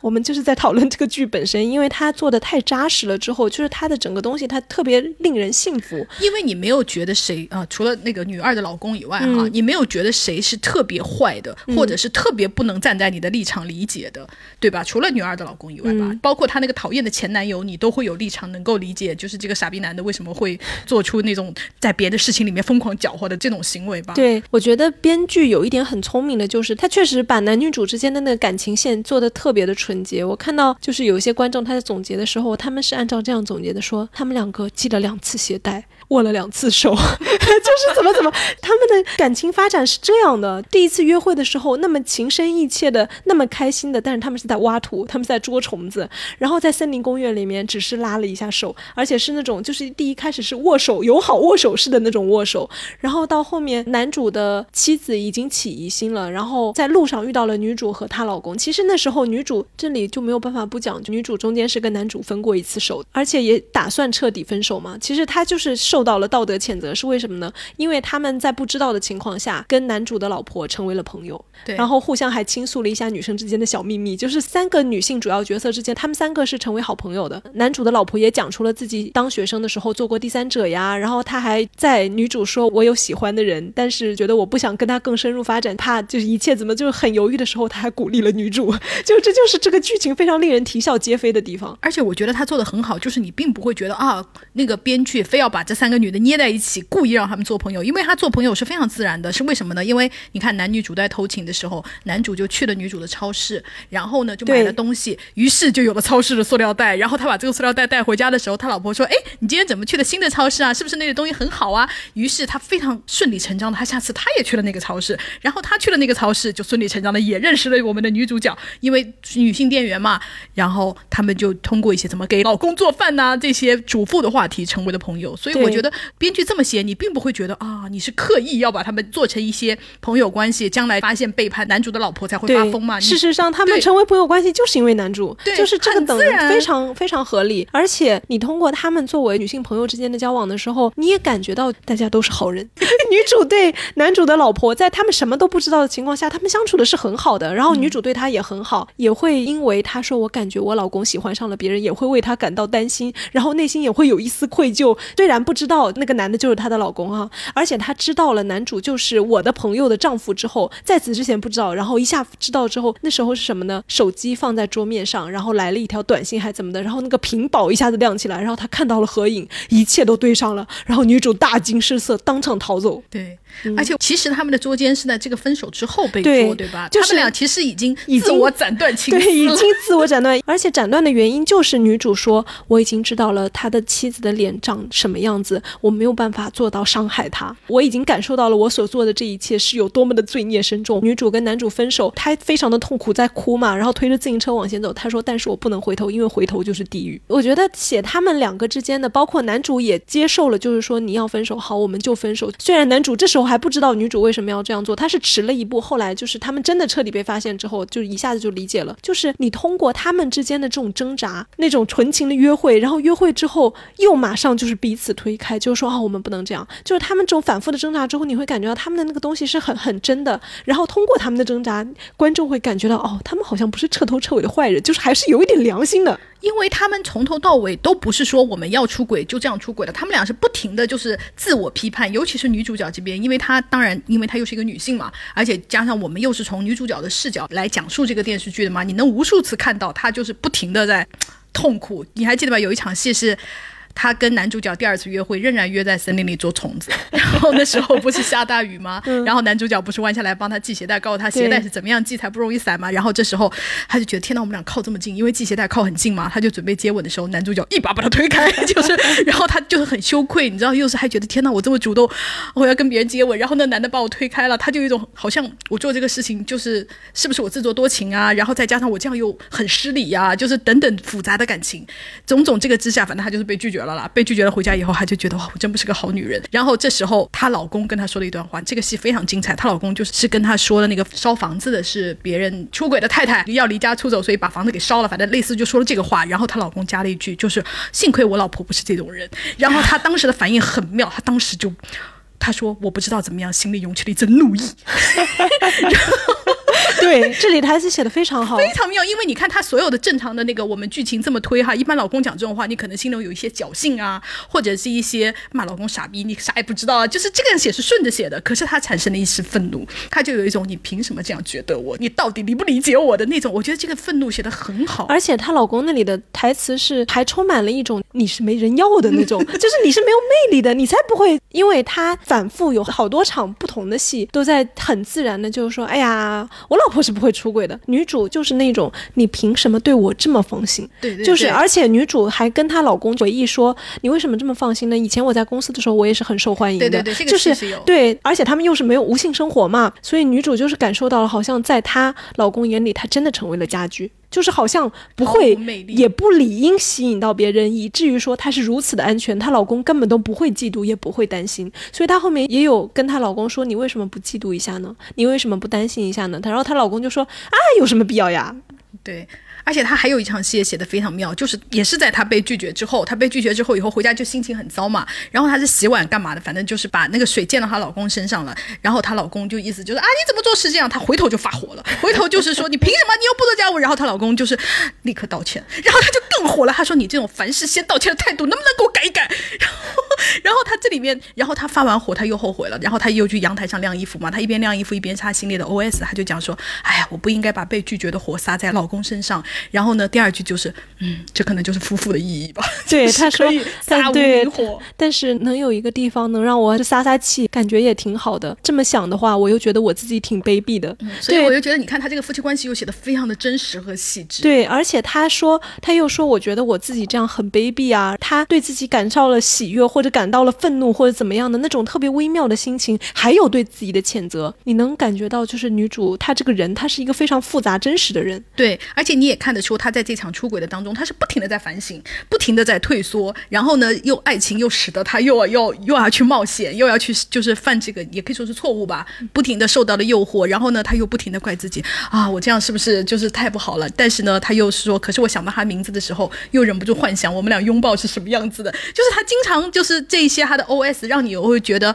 他是真的在。为这件事而烦恼，而不是就是比方说像我们经常看的有一些剧啊，去出轨就出轨了啊，做爱就做爱了。他不是，他们两个人就是一直在拉扯。你看，包括男主角也拒绝过他，男主角就是对于他发那个短信给他嘛，男主角也不回，就是两个人其实都在挣扎，我们这件事情要不要做。然后就出现了，我认为是这个剧里面最精彩的一场戏，就是他们两个人不知道要怎么办，就是不知道到底要不要，就是真正的发展成婚外情那场很关键的戏。他们两个人呢开了一间房，开了房也没有做爱。很好笑，开了房，然后两个人就站在窗口，他们的窗外是一片那个沙滩，然后就有人经常就是经过他们，然后他们俩就赌，如果走过来的是男人，我们两个人就好；如果走过来的是女的，我们就做普通朋友。然后这个男主角说了一句非常贱的话，他说：“那如果来的是火星人呢？”女主角说：“怎么可能会有这个？”然后他就说了一句：“如果来的是火星人的话，我们就永远不要联络了，因为女主角是觉得不可能来火星人嘛，对不对？”啊，然后这个编剧真的写的非常好，然后他们两个人就在窗前观察，到底来的是什么人？这时候就是有五六个女孩，就是从沙滩上穿着比基尼，很欢快的就要回来了。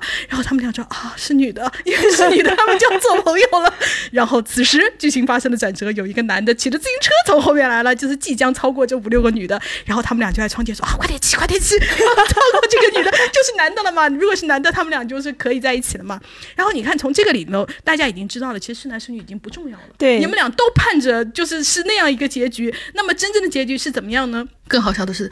经最后经过他们的是一条狗。然后他们俩就说这算男的还算女的呢？然后那男的还说句，这可能就是火星人。对，我觉得这里落的也很好，非常好。其实就是预示了结局嘛。所以我就觉得哇，这场戏真的非常非常的精彩，因为他们两个人在窗前的那个期待的样子，包括剧情不停的在转折，然后包括我们刚刚说那个男的骑自行车，而且还没有完，那个男的骑完骑到自行车好像要超过的时候，突然那个男的停下了。他们俩说啊，这到底是干什么呀？你是不是你骑还是不骑啊？就是整个的那个焦灼的样子，我觉得哇，这场戏写的太好了。虽然是在写我们拍，他是一直在拍外面嘛，但是你完全就知道，这就是男女主角的心理挣扎，他们俩的心理路程就是一下要这样，一下那样的左右的那个，最后他们把这个选择权虽然看上去是交给了上天，可是真正经过的时候是一条狗的时候，女主角就是笑了，她就突然把男主角扑倒在床上说是什么已经不重要，所以我觉得哦，这场戏真的，我我认为是整个就是这个十一集里面，如果要我选 top one，我就要选这一场戏，因为它真的。他这个用法用的很好，因为我们也经常在影视剧里看到男主角什么扔硬币啊、正面反面啊什么的。但是你看扔硬币正面反面，你不太能看得出主角内心。但是他们两个人在窗前这个样子是显性的，对，就写的很好，而且就是两个人就跟两个小孩一样，对吧？就是啊。而且是可爱的、有趣的，牵动的对观众观众的心。对，而且他处理的就是非常的轻巧，因为他对于剧情来说，它其实是一个非常严重的、对非常严肃的，对对对。但是它是以这么一个东西，而且就像你说的是，最后跟他们永不相见的这个东西是挂在一起，落点又落得很好又很好。他们所有基本上那个情感重大进展，然后进进退退的，我觉得每一场戏都很好。我想想，我最喜欢的戏哈，嗯也不能说最喜欢吧，因为我很多戏都很喜欢。但是我有一场戏，我确实叫出来了。男女主之间已经分手了，因为女主就是有负罪感，然后她也不想继续这样的关系，然后也没有跟男主说是为什么，就说我一定要分手。在这种情况下，女主和自己的丈夫就是从超市下班，两个人一起回家。然后她老公为什么来接她下班呢？也是因为她差点跟自己的下属发生关系了。然后她的丈夫怀这那种内疚，其实他又不能说出来嘛，所以他就对她格外的好，从来不接她下班的。这时候来接她下班了，然后两个人就女主推着车，老公在她旁边走，然后马路对面呢是男主的，男主其实是很不想到这里来，因为他不想再碰到女主了，因为他们两个一旦碰到就是很难克制住嘛，也讲好已经要分手了，以后再见面都不要打招呼了，所以男主就是尽量避免不要到这里来。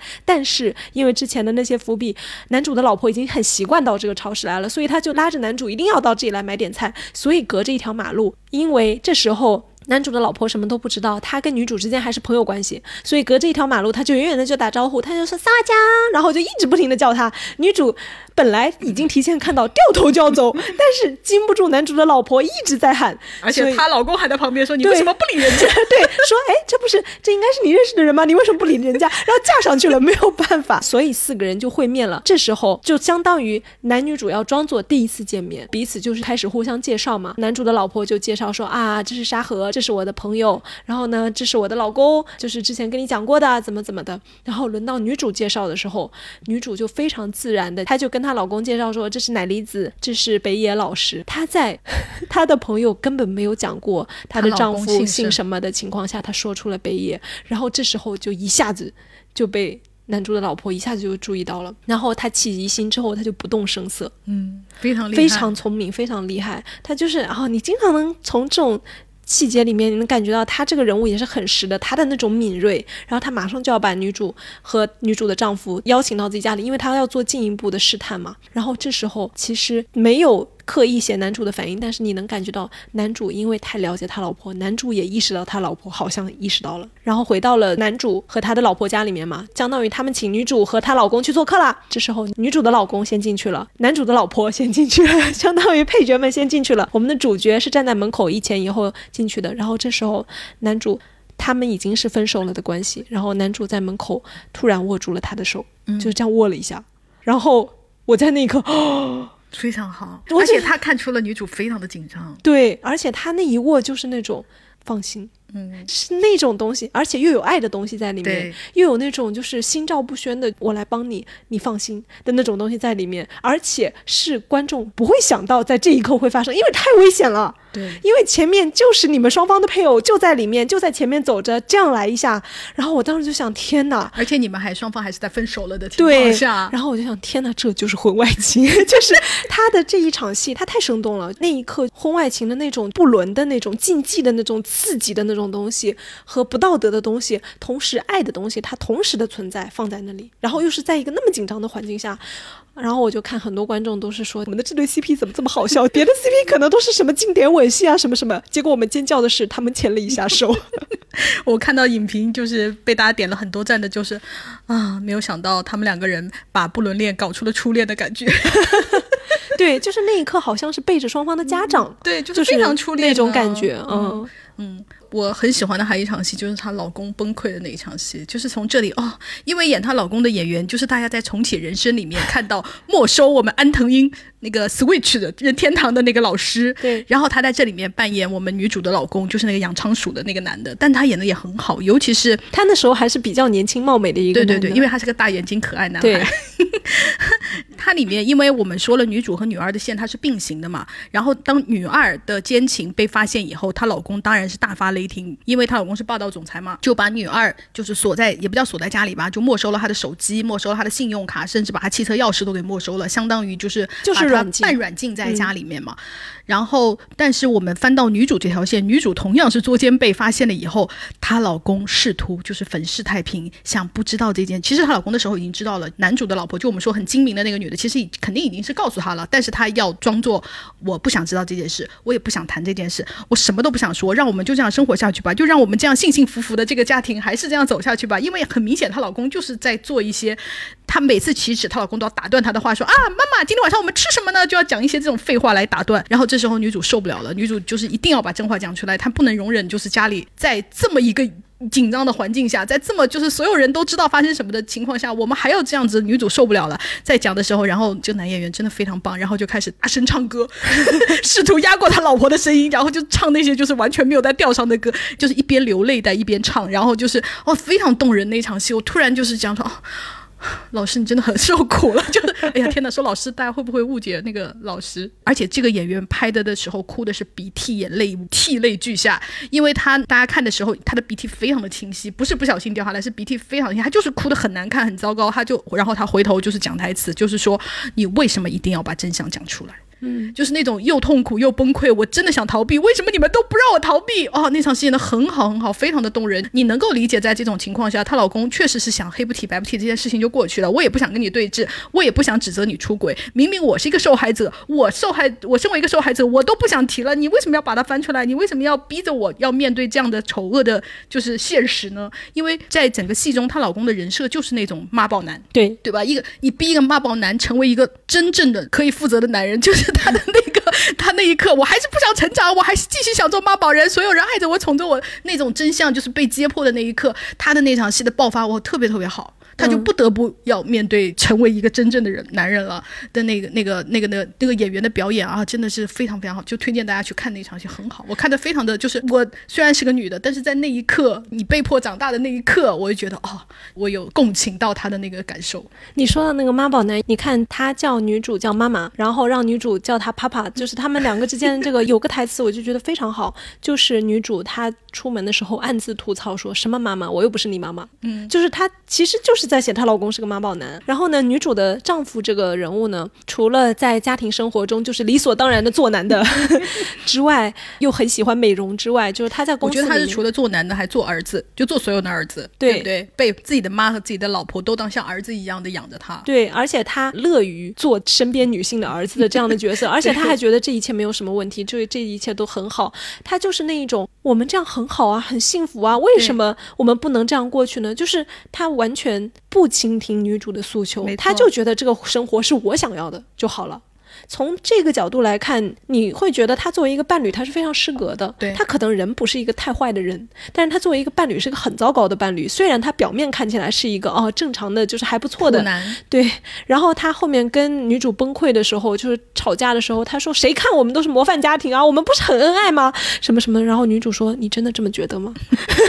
就这样的一个男的，他在家里是这样的一个形象，然后他在公司里面呢，我们刚刚也提到了，就是他跟他的女下属是有暧昧关系的。对。他跟他女下属的关系，我觉得他也是一个妈宝的状态。哎，他非常的妙，他是一个就是我们常看的那个不主动、不拒绝、不负责的那种男的。因为非常好笑，就是第一场戏就是要写他跟女下属的时候，是女下属就是给他发那种什么亲亲表情包啊，然后就是什么那种嗯刻章，就是那种发可爱的那种就是表情，或者是对他抛媚眼啊什么的。然后他一面是哦不要这样，不要这样，不要这样。然后到那个因为女下属是坐他前面嘛，女下属转过头来的时候，他就一个人在那偷偷笑，就是明显就是。爽飞了，就是那种我好有魅力哦啊！女下属这么的爱我，就是，但是他又不敢主动踏出那一步，所以他对于女下属对他就是那种疯狂的挑逗或者调戏吧。他是一边就是乐在其中，一边又是那种哎呀，不要不要不要这样，不要这样，不要这样啊，正经一点，正经一点。他就是那种哦，经常就是在你公司里看到的那种男的，因为我就经常看到了这种假正经男。他一边就是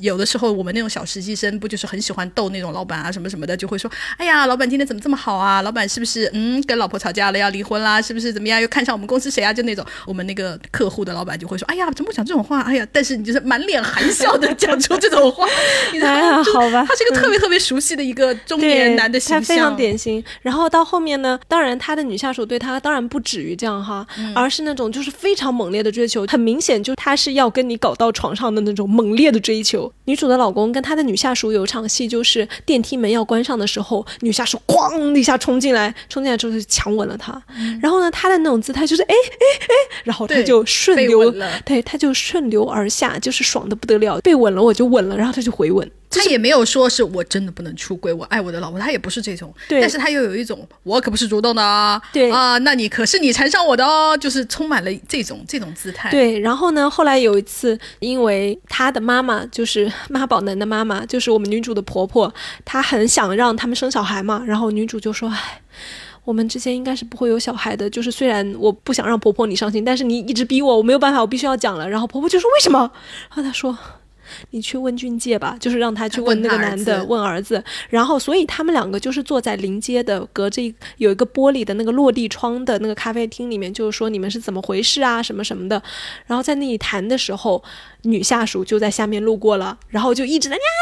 科长就在那嗲嗲的在那打招呼什么的。然后这个女主的老公还想装说，哎我不认识啊什么什么的。然后这时候我们的女下属这个妹妹她是非常的直接，立刻就冲进来，还打招呼了，就说我是谁谁谁，我们科长一直都很关照我什么什么的。就是妈宝男的妈妈当然一下子就明白怎么回事，因为她本身也是一个出轨的受害者，她自己的亡夫也是跟公司里面的女下属就是搞不伦恋的。然后她生平最恨的就是这件事情，所以他一下子明白了之后，他就对他的儿子就是非常的痛心和非常的失望，就说：“天哪，你怎么能做这种事啊？”这时候女主老公的反应是什么？就说：“我们什么都没有，我们什么都没做。”然后他再碰到这个女下属的时候呢，他也是说：“你以后不要再说这种令人误会的话了，我妈都怎么怎么怎么样了。”然后女主，然后女下属这时候就脸一板，她一下子就改掉了那种之前那种倒追甜美的甜美的形象。对她一下子那种甜妹啊，那种倒贴的那种感觉一下子不见了，她变成非常冷酷的一个女他。说：“哼，所以你觉得没睡过就就是洁白无瑕的是吗？就什么都不是是吗？你也太可笑了吧！”他的语气一下子就变成这样子。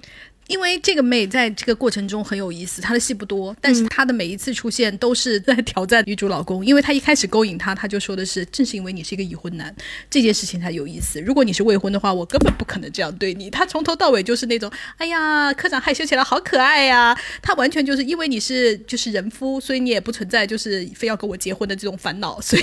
我要来逗逗你。因为你看她，其实我觉得她是一种女二的映衬。对，但是呢，啊 我们要讲到后面了。后面的时候呢，她确实是对女主的老公有一点认真。然后正是在女二说完，就是女二在规劝女主说不要谈恋爱，你出去玩玩就可以了，搞搞婚外情是可以的，不能谈恋爱的，因为我们女人没有一个女人可以谈一场玩玩的恋爱。然后讲完这个，好，女下属真的就没有办法再玩玩，她上门跟那个女主角讲说，把你的老公让给我。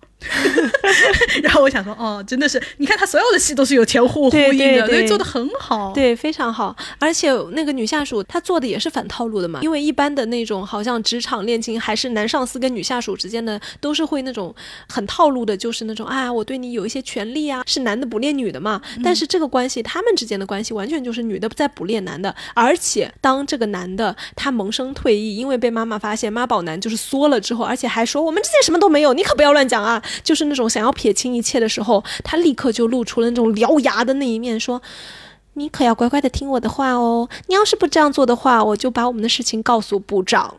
就是她一下子变成了这样的一个女的，然后我一下就觉得，啊，好，这个女的太可爱了，就是她非常的有力量。嗯这里面的女的都很好，而且虽然是这样，然后后来他们不是终于上床了吗？嗯就是女主老公跟女下属终于上床了，然后上完床以后，衣服还没穿完，他妈就推门而入。因为这里我们要说，就是这里面已经拍了前面拍了 N 多场戏了，就是他妈老是突然出现在他们家，有他们的钥匙，就是疯狂的侵入夫妻俩生活，并且一点都不认为有这有什么了不起的。然后正在此时，他妈又一次做了这个事情，到了他们家，发现他们两个人已经睡了，因为两个人都衣冠不整嘛。然后他妈就崩溃了，他妈就说：“你们不是没有什么，你终于出轨了。”他妈就是大崩溃，你知道吗？因为一开始他认为规劝了儿子嘛，然后这时候他妈再也没有办法装眼瞎，没有看到了这一场戏是在我们刚刚说的老公崩溃之后，就是说为什么不能粉饰太平下去后面的那一场戏。然后此时她老公就开始破罐子破摔，他就说：“我跟他没有感情，就是随便睡一下，就是当着他女下属的面，就是说这种把丑恶男人的真实面目暴露出来这种话。”然后女下属当然就很受打击，就是摔门而逃。然后他妈就更震惊了，说：“你怎么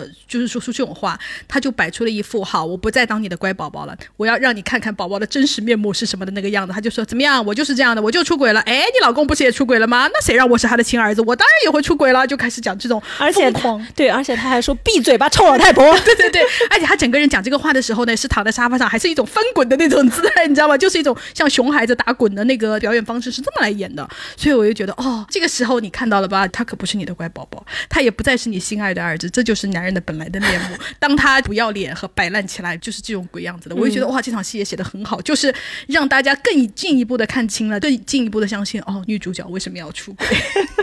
对，然后这时候他妈妈说了一句话，说就是因为你这样，你老婆才会和别人相爱的。对，所以我就觉得，哦，你看这个人物，他也不是一个就是说呃一成不变的形象。对，这个老公的面目是在一点一点的给我们描述清楚，就好像就是像素描一样，一开始只是夸一个轮廓，但是随着他一场戏一场戏的填充，这个人物形象非常非常丰满的出现在你的面前。所以我们为什么一再的夸这部剧的剧作非常的好，就是他每个人物，因为我们现在才讲了几个，你看我们都讲了废话讲了一堆了，但是因为我们女儿这整条线还没有讲，但是他每个人物真的都写的非常的精彩，非常的完美，每个人都都你都会有一种啊，原来如此啊，是这样的，就是会让你产生一些共鸣啊。其实我很喜欢老公这个人物，就是不是喜欢这个他本人哈，就是喜欢这个写法。他也是不算一个很传统意义上的东亚老公，但你也可以说他是一个传统意义上。但是我们在荧幕中其实看到这种形象不是很多。我觉得它好的地方在于，我是整体认为它是一种被作为现代相对看似进步的东亚老公，对这样的一种写法在写他的。他为什么会有那样的特殊性？是因为他写的特别细和特别的实在，他有很多的细节来填充这个人物，以及他没有大奸大恶的东西在里面。就是你能看到他作为一个平凡人的有一点可爱之处，和平凡人的卑劣之处，和那种就是他作为妈宝男的就是惹人厌呐，然后他作为情人的那一种就是鸡贼的那一面呢，因为。他写的太完整了，他完整性太好了，之后你很难不欣赏这样的一种啊。他作为艺术人物，他实在是就是他捏的太好了，就很厉害。然后同样，我觉得捏的很好的是他的妈妈，就是婆婆那个角色。婆婆那个角色，我刚还跟燕讨论，就是说我们好像很难在国产的电视剧里面看到一个这么丰满、这么立体的一个婆婆，好像没有，很少很少，没有，几乎没有看到过。除非你不是把她作为婆婆的形象来做，就是比方说我们在韩剧里有的看的，她就是写这个人物，对，然后她可能有做婆婆的一面，那她可能就是大家会觉得她很丰满啊什么的。可是你作为一个单纯的婆婆的形象，因为婆婆这个角色她在里面除了做婆婆，她是其实身上是没有什么很多个人的就是故事啊什么的，她就是作为一个单纯的婆婆形象出来的，就写的非常非常的好。而且她一最开始出现的时候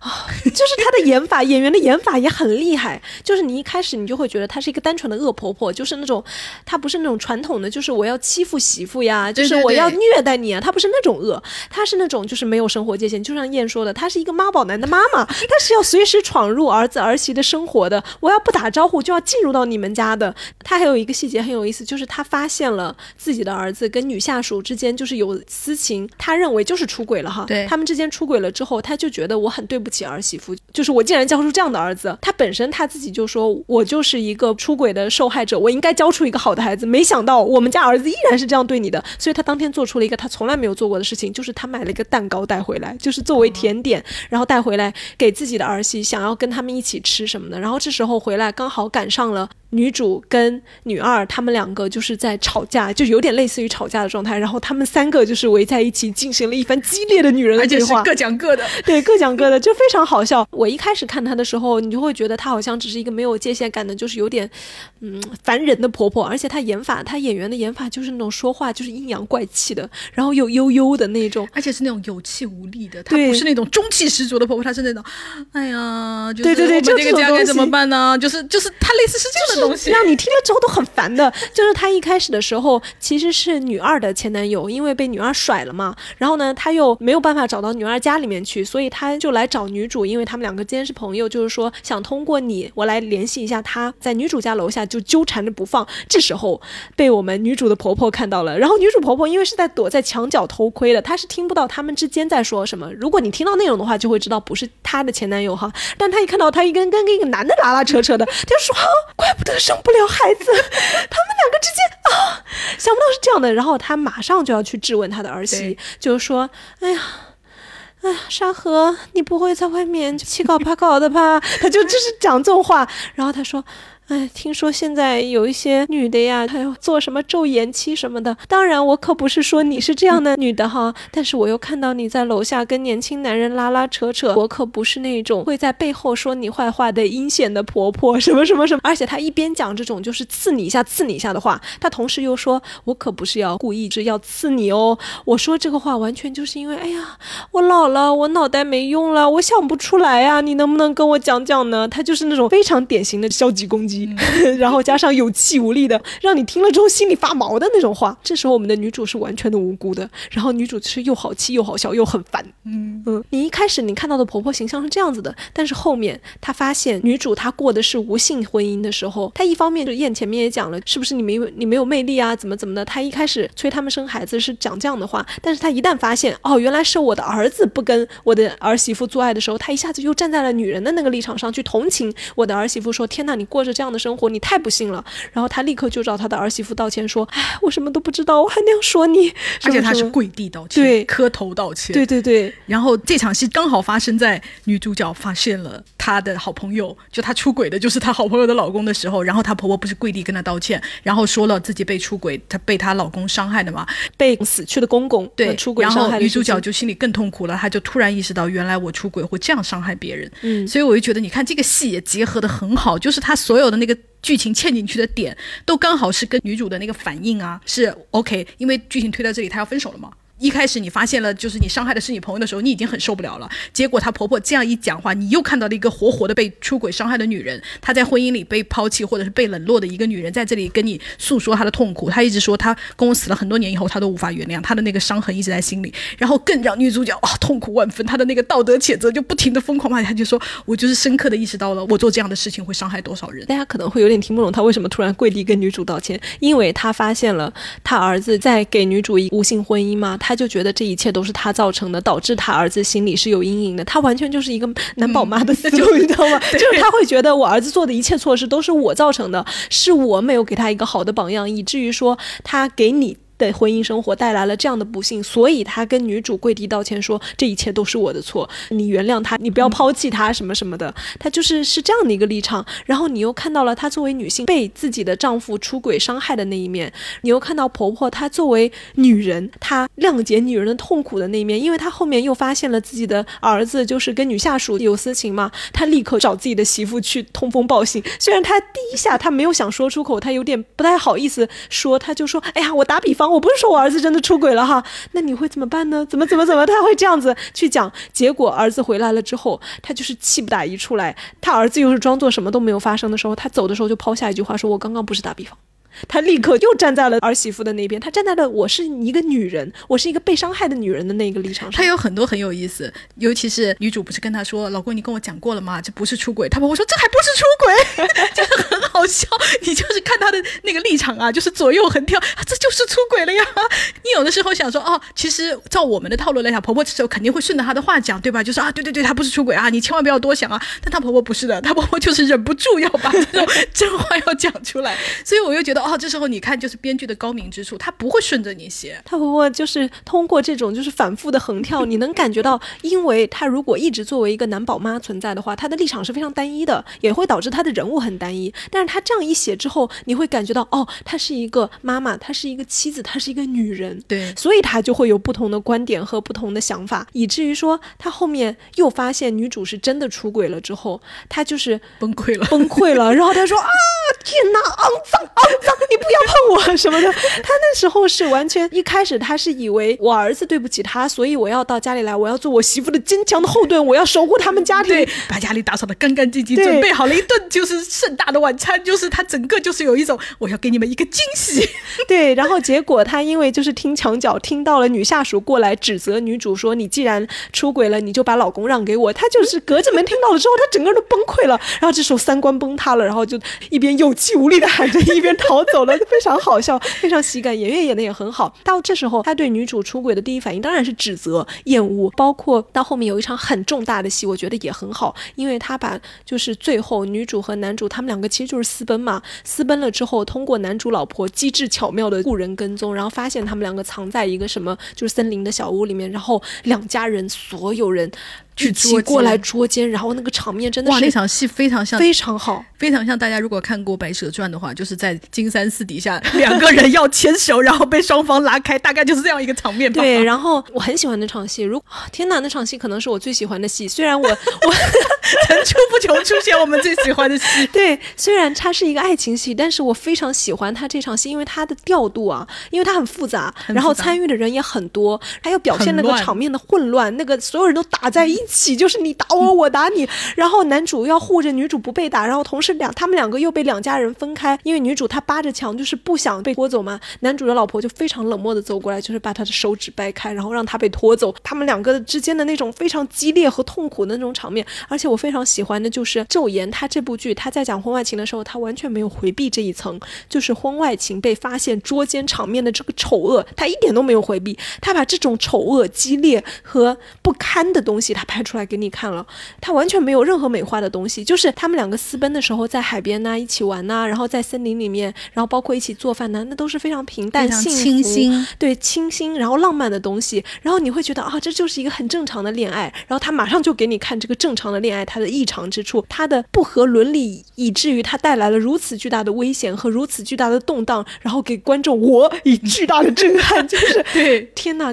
我非常喜欢他这么直面丑恶这个东西，而 而且。你会就是有的时候，我看到这里的，我就想说：天哪，你到底是在搞教育意义，还是在赞美赞美纯真爱情？对，它同时都存在，因为你能看到男女主之间的感情，他们真的是真的。但是同时，你看到那么可怕的一个场面的时候，你又能感受到他们的这种。真情如此的伤害到了家庭里面的每一个人，包括大家的愤怒、仇恨那些那么复杂的东西，对，以及社会压力，对，因为他们后面讲了两个人都在职场上受到的那个鄙视啊，然后周围人都看不上啊，加上连学生就是还要打他呀，等等等等，就是他们其实为了这个不伦恋，他们是没有轻易脱身的，他们还是受到了很大的那个，虽然两个人家庭都不希望离婚哈，但是你还是能感受到他们两个。啊，怎么讲？就是像失去了一切。对，其实是你想，你工作也没有了嘛，社会地位也没有了嘛，加上就如果你不搬家的话，像当老师这种，你可能就是还比较难找到工作啊，什么什么之类的。然后我刚刚为什么讲这场戏呢？因为在那场戏里面，婆婆就扮演了一。打坏女人的 一个形象，他冲进了那个场面之后，就抓住了我们女主角的领子，就是疯狂的，也没有打她吧，但是你能感觉到那种基本上就像是打她了，就是在表现像打她，然后不停的骂她，就是说你这个坏女人，你这个不贞的女人，你这个不洁的女人，她基本上就是在做这件事情，然后男主又被婆婆抓起来打耳光。不停的打耳光，就是说你怎么敢？你怎么敢？她在这时候，她又扮演了一个非常合格的婆婆的角色，就是她作为一个被伤害的代表，她其实这时候她既是一个受伤的女人，也是一个受伤的婆婆。她既在代表她儿子打，同时她也在代表她自己打。对她当年她没有打她的老公，而是忍气吞声，为了养孩子。然后当年她也没有找那个她老公的情人闹，她这时候就是在拼尽一切的发泄。你在这么混乱的一场戏里面，你看到了这个人物，她作为一个不重要的配角。他作为他的主体意识，他实际上在干什么？其实观众完全是看得懂的。经过了这么激烈的一番场面，最后女主已经进展到了她要自焚，她要把家里烧掉。她虽然已经跟男主分别，跟双方家庭都签了协议，说我们再也不会见面了，但是。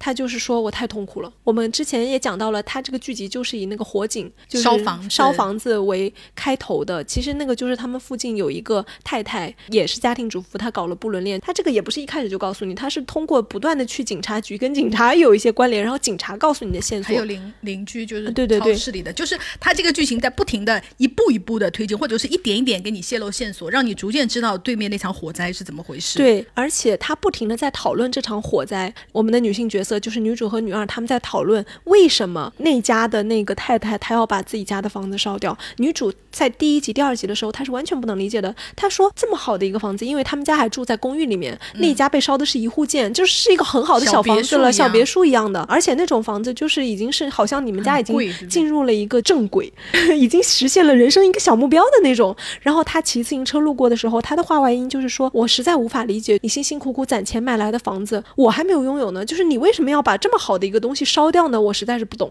然后到了后面，他自己也就是恋爱了嘛，他有了爱的人，然后他跟女儿讨论的时候，女儿就跟他说：“其实我可以理解放火的那个太太，你不会有这样的时候吗？当你看着家里一切的时候，就就会想从这样的家庭里面逃走，你没有办法逃走，就是你就想干脆一切都烧掉算了。”然后到了最后面，女主的没有，她是给了一层一层的答案。比方说，你看女二给了个答案，然后警察给了一个答案。警察讲的是她无法离开这个家，嗯所以她仇恨这个家，要把它烧掉。然后一直到最后，女主给了她，她烧房子的时候，她就说她终于理解，她给了一个真答案，就等于她不停的抛假答案在骗观众。然后最后通过女主的行为告诉大家，就是真正的答案是什么。我就觉得她这个写法也是很厉害。对她这个写法就是非常的厉害，贯穿始终呢，她不只是有一个东西的线索，她是不停的用剧情要素来讲这个人物，因为。人物在变化，人物在成长，所以他对同一件事情呢，他的想法就不一样了。然后到最后的时候，他就是侦探小说。我觉得好的剧情，包括小说也好，电影电视剧也好，它就是本质就是侦探小说。没错，他一定要不停的骗观众，让你感觉哦，我懂了。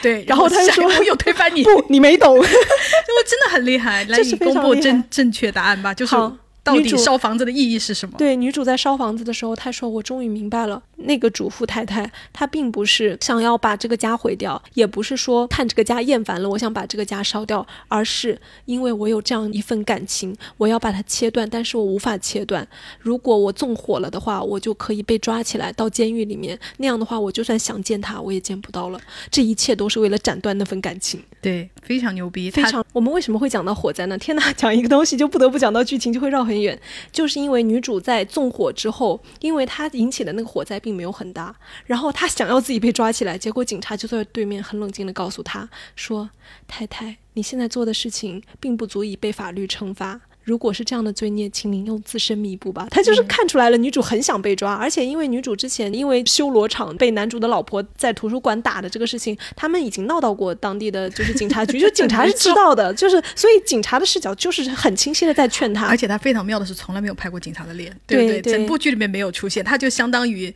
怎么讲呢？我觉得它相当于一个大众的大众的观众，对对对对，它就是我们没有具体警察要来介入这件事，它纯粹它是一个家庭的一个社会的事件，对，就是跟形式是没有关系。我觉得他是想表明这样一个东西，对对对。然后女主这时候就是很失落，而且。警察还说，你老公也帮你作证了，并不是你故意纵火，而是在家里做饭的时候不小心点着火，幸好他已经及时扑灭什么什么。然后女主就说不不不，就是我纵火的。然后警察就说太太不要这样，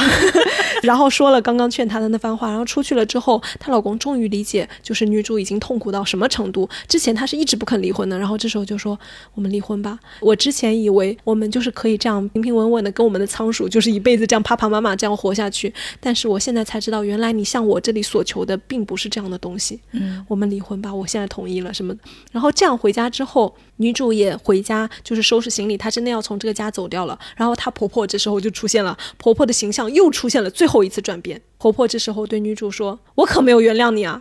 但是你路上一路平安，你走好。”然后这时候又说：“跟你聊天。”真的很开心，然后他一边这样说啊，我怎么说出这样的话？然后一边这样子，还是那种对，你一边冲进了房间，还是那种阴阳怪气的，就是嘘嘘的那种声调，就是说着这样很可爱的话。你有感受到，就是婆婆对她的感情就是这么的复杂。在前不久，可能就在几天之前，还揪着她的头发打，在不停的骂她呀，在不停的就是把她当做当年的那个小三，当年伤害自己的人在打，怨恨她。但是这时候她又忍不住，就是又拿出了我们曾经如此好的相处。过，虽然其实我不认为他们很好的相处过，因为婆婆其实确实没有什么界限感，而且她有些台词很好笑的。她说：“沙河怎么会这样对我呢？我对她很好呀，我跟一般世上的恶婆婆可是不一样的，我对她可是很好的。”然后我听到她那句台词的时候，我都会笑，我就想，你那也叫好啊。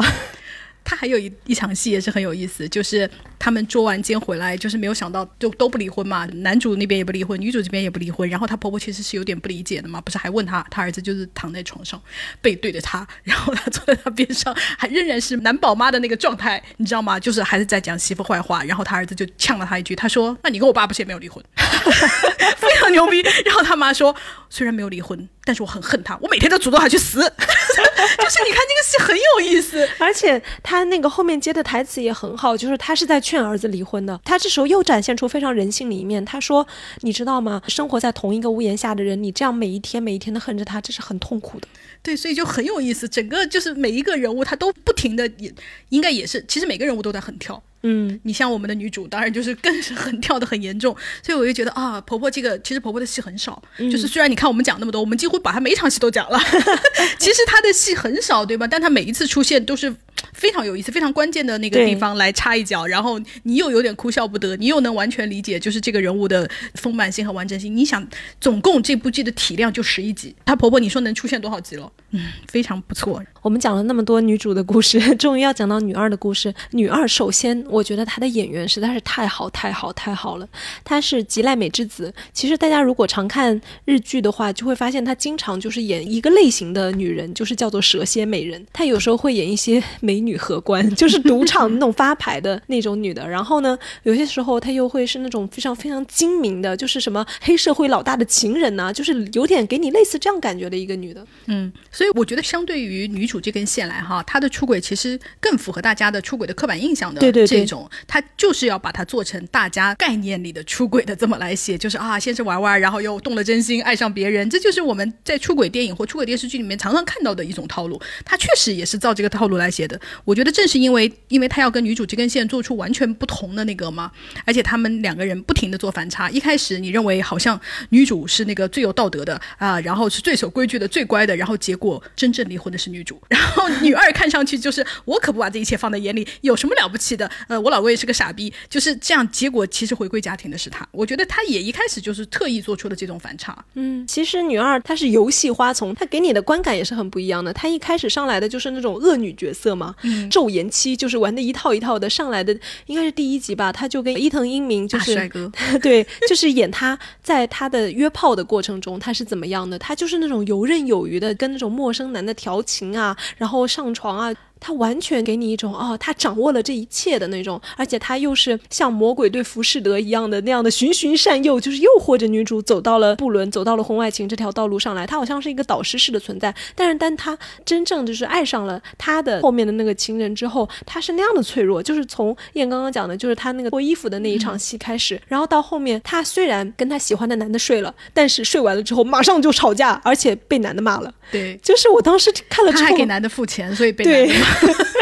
他还给男的付钱，然后男的就是觉得我受辱了。我虽然很穷，但是我不需要你这样的钱。还是说你觉得这点钱你就是想当我的资助人了是吗？但其实女二并不是说我是嫖完了给钱，对，她是有一种天呐，你这种穷困的画家，你改善改善生活吧。其实她是抱着这样的一个心思，我并不觉得她是在她不是说买春呐，她不是买春，但是她的这个姿态，她确实有那种居高临下的东西在里面的。然后她的这种居高临下的态度被情人敏锐的察觉到了，所以他们之间才会有一直有那种权力的拉锯。对，所以他就把他的情人惹毛了，然后两个人分手。因为他的分手，他的被拒绝和女主角的被拒绝就是同步发生的。我们要表扬这个剧写的好，因为他们两个人的感情进展啊，都是同样在推进，同样受挫，同样遇到了困难，同样被捉奸，就是他们俩几乎是时间差不多，就是有一点点时间差嘛，对吧？但剧情一直是这么推进的。对，虽然进展是差不多的，但是他们两个个性啊、人呐、人物关系都特别不一样，以至于说都呈现出了特别不同的面貌，所以给观众的那个视听。体验就是非常的丰富，你会感觉到哦，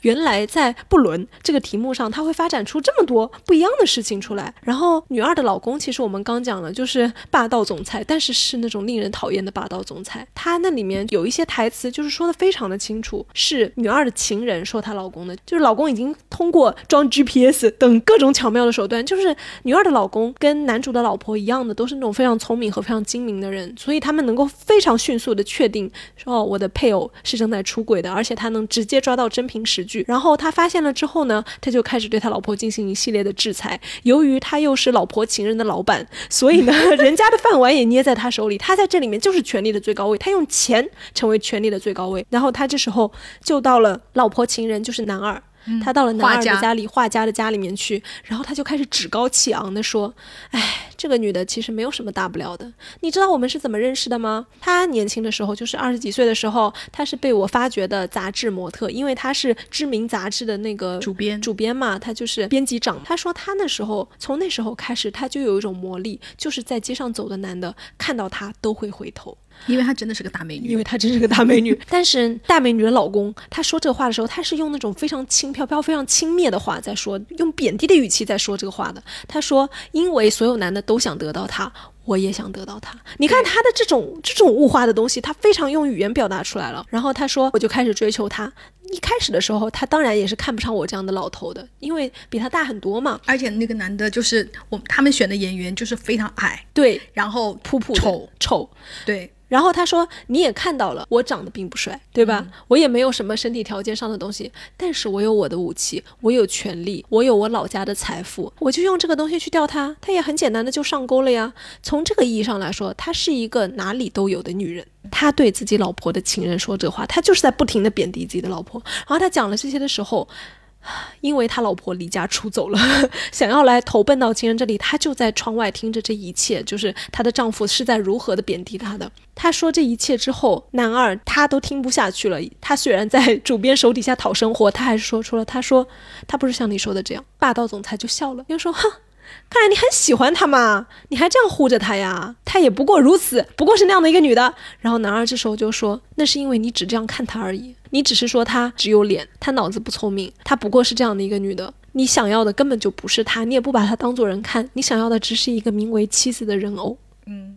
我觉得他这个台词就是已经写的非常的赤裸了。对对对对，而且我觉得更微妙的是，画家此时跟女二还是处于一个没有和好的状态。对他们两个人讲话还是要互呛的那种状态，就是我也不喜欢你，你啊，你把我当成一个穷小子来玩，我也帮你当你一个人妻来玩。他们俩之间是一直充满这个的，哪怕她在跟她老公讲这个话的也是我对人家老婆没有兴趣。就是我们的画家这个男性的角色，他仍然是和女二是在赌气的这种阶段。对，可是他仍然忍不住说出了这种就是像是半袒露真心的这种。话，所以我觉得这个写法也是非常厉害，因为他并不是说真正爱他的是我，他不是这么写的。他一方面也是说我对别人老婆没有兴趣，我他不会来找我的，我们俩早就分手了，什么什么，他还是在讲这种话。可是在这种情况下，他仍然忍不住说你根本看不见他的他的真心是什么样，他真人是什么样子的这种话，我就觉得哦，这种你更能让观众感受到他其实是还是。在喜欢的女二的，他们两个人的感情是有很真实的东西在里面。虽然他们俩不停的在互相伤害，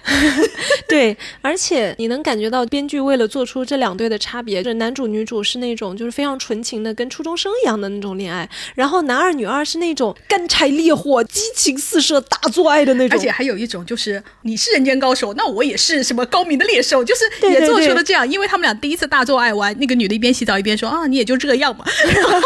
男的就大发火，然后。女的说：“你听不出来这是表扬吗？就是他们俩讲话一直就是是不讲真心话的，他们俩一直是讲反话的。就是你看到很多台词，我就哈哈大笑。就是他们俩虽然明明是在相爱，但彼此都是那种。”我可不是故意来救你的，我就是顺便罢了，就是一直讲一些那种像欢喜冤家呀，而且那种东西还不止，就是我觉得他们还有那种就是毛姆面纱式的那一种，就是你是一个三流货色，但我爱你的那种东西在里面，就是他们老有那种我轻蔑你，他们两个之间轻蔑是一个非常非常重要的东西，你看不起我穷，我看不起你放荡那样的东西。然后女二就说：“是，我是放荡，你也很下贱。”就是我觉得这个东西也很有意思，而且你不能说他们说的完全是斗气的话，他们之间确实有那种就是半真半假，对，半真半假是有看不起对方的东西在里面，但是看不起里面又有爱。我觉得他们俩看不起是因为他们俩确实一开始都没有很认真，嗯，尤其是女的哈，对，因为你看。女二在跟女主讲那些出轨守则的时候，她不停的在讲她的她的出轨守则是什么？你看，第一个是出轨就是为了找找刺激，然后她还讲了啊，婚外情这种刺激不比赌博呀、吸毒那些强吗？我们已婚女的有什么刺激呢？我们就找找这种刺激吧。她一开始就是刺激，然后变成说谈恋爱不可以动真心，谁动真心谁就输了，然后又后来又演变成那种出轨最大的罪责不是出轨，而是被发现。她的所有的理论都是在这种情况下，她一层层的推进，层层推进。所以一开始你很明显看到她对这个画家也是那种。高冷男我必得到手 这种心，然后他知道，哎，这个男的有点意思哈，就是这样，然后再下来，他们才是慢慢袒露真心。因为一开始他在他面前都是，你看他的，你看那个演员的形体也是，男的坐的低，女的坐的坐高桌上是这么着坐着，他看他是这么看的。所以到后面他不是真正的在电话亭痛哭嘛，就是他被老公软禁，他很痛苦，决定我们要分手。等会我们讲他女儿那根线，他女儿那根线也写的很好，就是如果我跟我老公离婚了，我必定得不到女儿的抚养权。在这种就情况下，他决定要分手。我决定还是要回归家庭啊，什么什么等等的一系列。那时候他已经开始对男二真正的有一些喜欢的感情，有一些动心，然后再到最后。她决定放弃一切，放弃老公，放弃小孩，跟男二在一起。你看她那个时候，她就坐在桌边了。他们两个人就是做的是平等了。这个时候，她真正做到了，把我的内心，我脆弱的内心展露出来。我觉得那段写的特别好的，就是她一开始在男的面前为什么那么趾高气昂？为什么觉得就是我玩你啊，我是无所谓的，我又不怕陷落呀什么的那个。是因为你老公有钱，嗯，是因为你是一个被养着的，对，你是你，你表面上看的光鲜亮丽，其实你是空的。然后等到他真正的放弃一切，他成为一个。自己连菜也买不起的女的，跟这个穷画家坐到一起，你们达到了真正的平等。而且她那个时候也是拨开了自己，就是那种好像看似放荡不羁的那种外表，把自己脆弱的内心，因为他也说，其实我什么也不会，我一直都是当主妇，我从小我除了会诱惑男人以外，我没有任何的本领，我其实是一个啥也不是的女的。她把这一面展现出来的时候，大家就可以看到，哦，那确实是真心对真心嘛。那她也再也没有办法嫌弃啊，你是个穷鬼，因为我也是个穷鬼了。就是在这种时候，你看到了他们两个人，就是从早前的那种状态哈，就是那种你看不起我，我。也看不起你的时候，终于变成了我们可以真正的除了身体上的赤裸，我们心灵也赤裸相对了。哦，那个时候你看他们，他们就是你看演员状态那个就没有了，就他们不再会互相轻蔑了，而是就是互相扶持。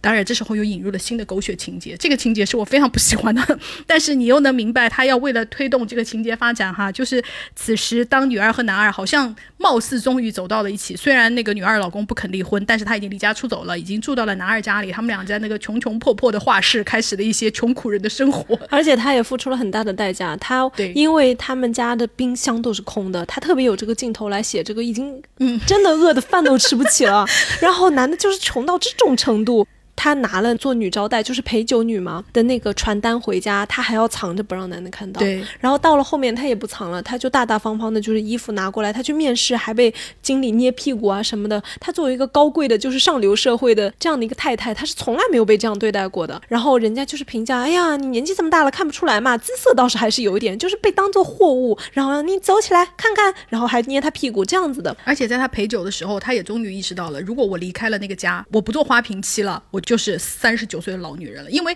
客人不会管你有气质啊或者什么的，客人都会说哟，三十九岁还敢这么拽啊？我叫你喝酒还不喝呀？就是客人也是把你当成一个。就是女性资源，或者就是一个色情资源，就是一个物品吗？对，所以他在那一刻就是更加意识到了，他和原先有点看不起的画家，我们并没有不同，我们都是出卖自己，因为他原来也不是老说你这么清高，你还不是给我老公干活，也会说这种话。但是在这一刻，我就觉得他更加就是对于他自己的恋情哈，会更加清楚哦，原来我也是这样一个东西，而且他。去决定去做陪酒女，去做女招待的时候，她换衣服在试穿，然后呢，那个店里给的那种制服就是特别艳俗和暴露的哈。然后试穿了之后，他就说：“你可不要说，你不要去做那样的事情哦。”然后这男的就说：“我不会说的，我也说不出口这样的话。”我觉得这里也特别真实，因为你一旦把这时候男的呃虚荣心起来了，就说你可不能去做那样的事情啊，我会养你的什么的，大家都知道这不现实。嗯，而且我觉得这个很好，因为你知道我们老土的剧情一定会设计成他偷偷做陪酒女，不让这个男的知道，就老土的剧情一定会这么做的，对吧？但是这里面他选择说了，就是我就是要去做一件可能看起来不是那么光彩的事情，可是我们没有钱，我们俩都很穷，而且讲真的，我除了这个我也啥也不会，你要我去当文秘啊，或者那也不可能，而且也。拿不了多少钱，因为女主就讲了，我每天在这个超市里打工，我一个月才拿八万块钱。大家想想看，日元的八万块钱兑换成人民币，那就更少，根本就不可能就是活下去。如果你就是真的打零工，是不可能活下去的。你只有找一份看上去不是那么体面，甚至有点可能随时会被别人吃豆腐啊这种工作，你才能维护你们俩的生活嘛。因为你看，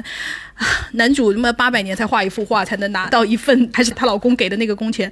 因为男二就是一个被设定为不得志、不被人欣赏，好不容易有点名头了，那幅画还是抄袭的，就是这么一个。甚至还不如女主老公的，因为女主老公好歹是个普普通通上班族嘛，对吧？他的收入更加的不稳定和飘忽。女二一开始勾引画家的时候更好笑，她连饭有时候吃不上，女二还要从家里带好便当过来给他吃，而且你看她吃的狼吞虎咽的样子，就知道她已经有好几顿没有吃过饭了。就是你看，真的是上顿不接下顿的这种男的，你就是抛弃了一切跟这样一个男的在一起，我就觉得就是有的时候你又看的很好笑。我觉得他的女儿的线特别好，嗯嗯，因为他女儿的状态大家都知道，也是我们传统戏剧里面可以看到的。女儿当然就是一开始是非常好，她的女儿大概年龄设置是十一岁吧，十一岁十二岁的样子吧，就是不是特别大，也不是特别小。你说她不懂事吧，她也有点懂事了。比方说他女儿的重头戏前面是对妈妈很好的，因为有的时候，比方说做早餐呐，然后啊，爸爸理所当然要吃啊，女儿都会说你怎么不帮妈妈做家务呢？都会讲出这种话，就是很护着妈妈的那种小女孩。对，那场戏是我们的女二，因为前一天淋了雨，就是被迫脱衣服的那个前一天，而且又被男人甩了。就是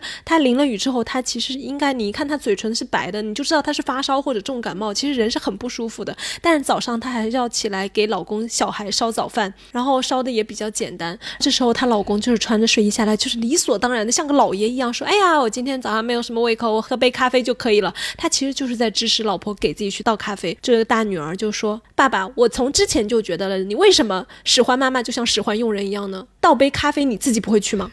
对，女儿，你看看到这里，大家就知道，就是女儿是贴心宝贝，跟妈妈的关系是很好的嘛。然后到后面，女儿发现了妈妈的秘密。当然，你知道，父母吵架或者是老婆出轨这种事情，肯定是不会跟小孩讲的嘛。但小孩很敏锐，小孩马上指出了。妈妈，你出轨了。然后女儿非常的震惊，她说：“一个月有几有那么几天，你就会穿的特别漂亮。”回来以后对我们都很温柔，对爸爸也很温柔。你以为我不知道这是什么意思吗？然后我想说，哇，这写的真的很好，因为我们的影视剧里面常常把小孩当成一个无知的嘛。其实小孩心里很清楚，然后他就开始恨他妈妈，也很理所当然，就是小孩的反应，就是你为什么要出轨？你为什么要抛弃我？然后接下来女二不就离家出走了吗？然后小孩的反应都是你滚，我不需要这样的一个妈妈，我恨你，你破坏了我们的家庭。然后再往后就是他的，他有两个女儿，他的小女儿就生病了，因为小女儿生病了，所以他就回到家里照顾小女儿。然后大女儿就是别别扭扭，还跟妈妈说。你要是愿意当保姆，我也愿意你留下来，留在这个家里，就是很可爱。你马上就知道，就小孩闹别扭讲的话，其实心里还是很爱妈妈的嘛。对。然后小女儿就更可怜了，就是那个宝宝三四岁吧，三四岁的一个女宝，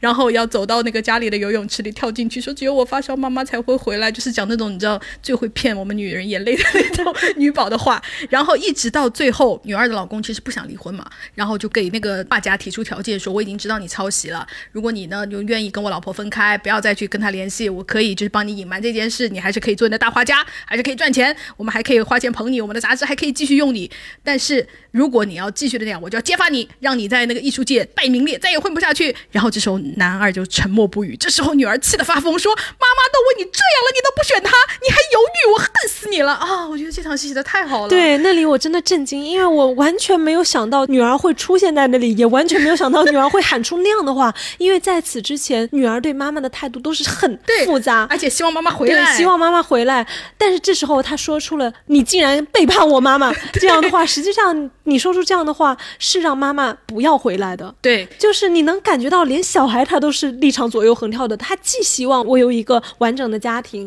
但是同时又恨妈妈，而且他又希望妈妈幸福。但是他又爱妈妈，而且他妈妈就是中间回来的时候，他那里很别别扭扭的，就很可爱的说：“你要是愿意做保姆的话，也可以留下来。”他这时候终于说出了我心里也一直在呐喊的话。他说：“反正爸爸之前也做过那样的事情。”他的意思就是，爸爸也出轨，你也出轨，你为什么不能留在这个家里面呢？因为我之前的时候，我就觉得你小孩，你一直这样指责你妈，你妈出轨你能发现，你爸出轨你难道发现不了吗？你为什么从来不说你爸爸？我之前就是内心一直在呐喊这句话，然后这时候小孩终于把这话说出来的时候，我就想，好，这就很合理，因为小孩你必然是知道的，妈而且你必然也是怨恨的，对，所以小孩的原则就是。你们不要离开这个家，你你们在外面玩，我不管不着。但是我希望我们的家庭是温暖的。然后他爸爸出轨这件事情，其实前面还出现过，就是当那个霸道总裁把他老婆，就把我们的女儿软禁了以后，然后呢，他还故意说啊，你也用不到信用卡呀，你也用不到手机啊，反正你也啥也不会，你也没有什么必须要用手机的机会，你不就买买菜、做做家务吗？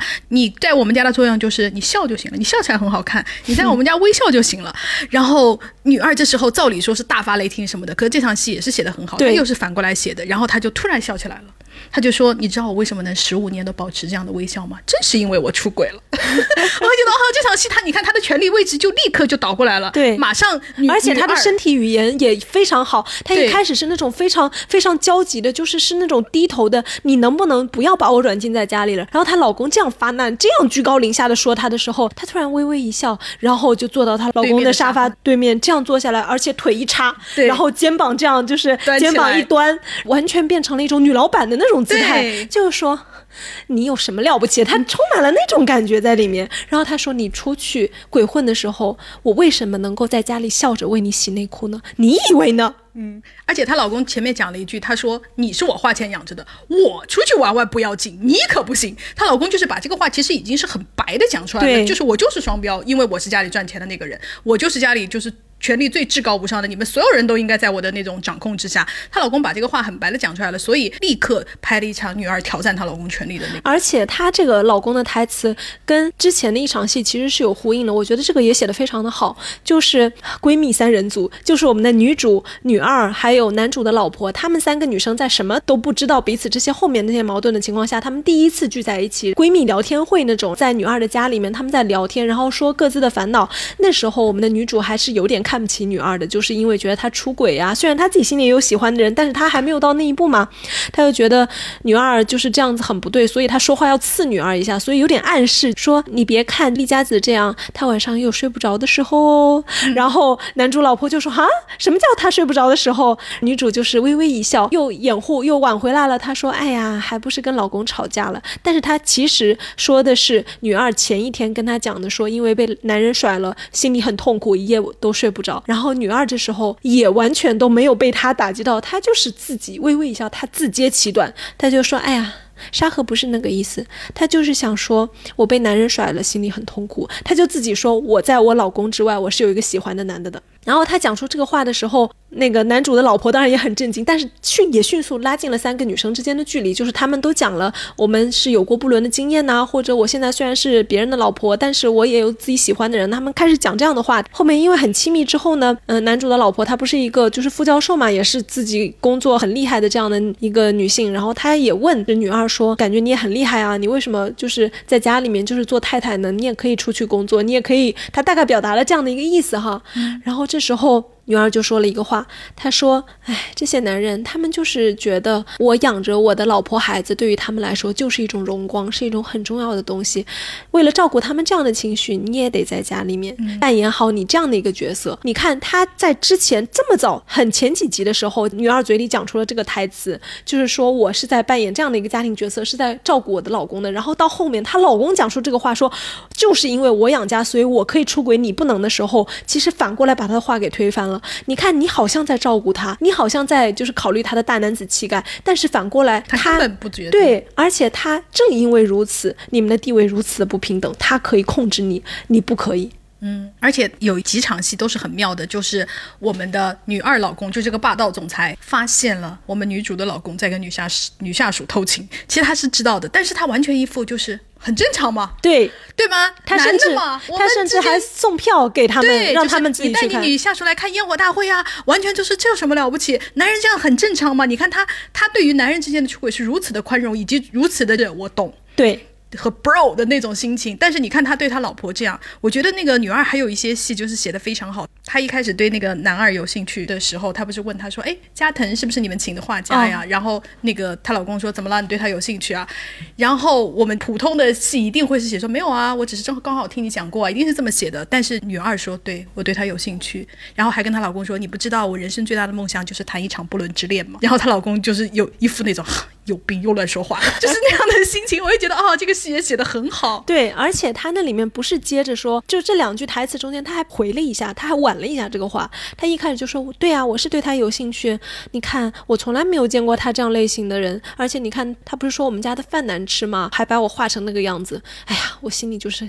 挺不甘心的。就是他巧妙的把他对那个画家的兴趣掩饰成了，因为画家来他们家做客的时候冒犯他了，然后引起了他的就是好奇以及不满。他的重点是不满。她老公问那个话其实是怀疑的，对。但是她听到了，哦，我老婆的重点原来是因为哦那个男的冒犯她了，她就说哦那个男的确实是这样，他这个人是没有什么素质的。哎呀，不过你这么他用的那个词我也觉得很有意思，因为他的原文用的叫做 zeta 哥，zeta 哥就是奢侈。我看的那个字幕它是翻译成富婆，你这样的富婆怎么会对那样的贫穷画家感兴趣呢？但是它原文用的是你这样奢侈的女人怎么会对那个画家感兴趣呢？因为奢侈这个词它不仅是用来形容人的，它其实也是来形容物和事情的。你通过她老公的这个用词，你就感觉到了，在他眼里，他老婆是一个很昂贵、很奢侈的消费品，是他买回来的一个名牌包，是好像一个名钟名表一样的这样的一个东西，所以他才会说你是一个奢侈的女人。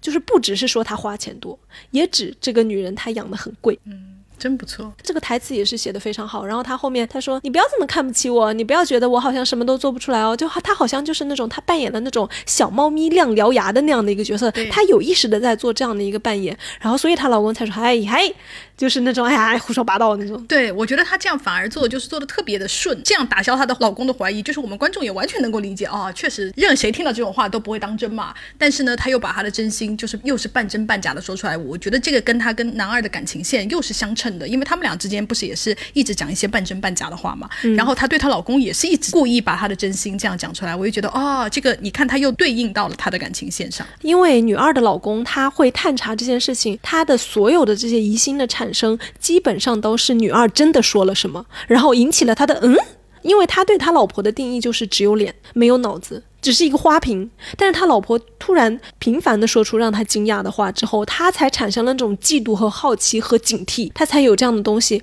所以你也可以感受到女二确实改变了，因为她真的喜欢上了一个不同的人之后，她就要玩火，她就要做没有做过的事情。她就是这样一个女的，所以她才会讲出那样的话。也正是因为这个男的是不一样的，所以她讲出了不同的话，所以她老公才会发现她出轨。哎，她老公怎么发现她出轨？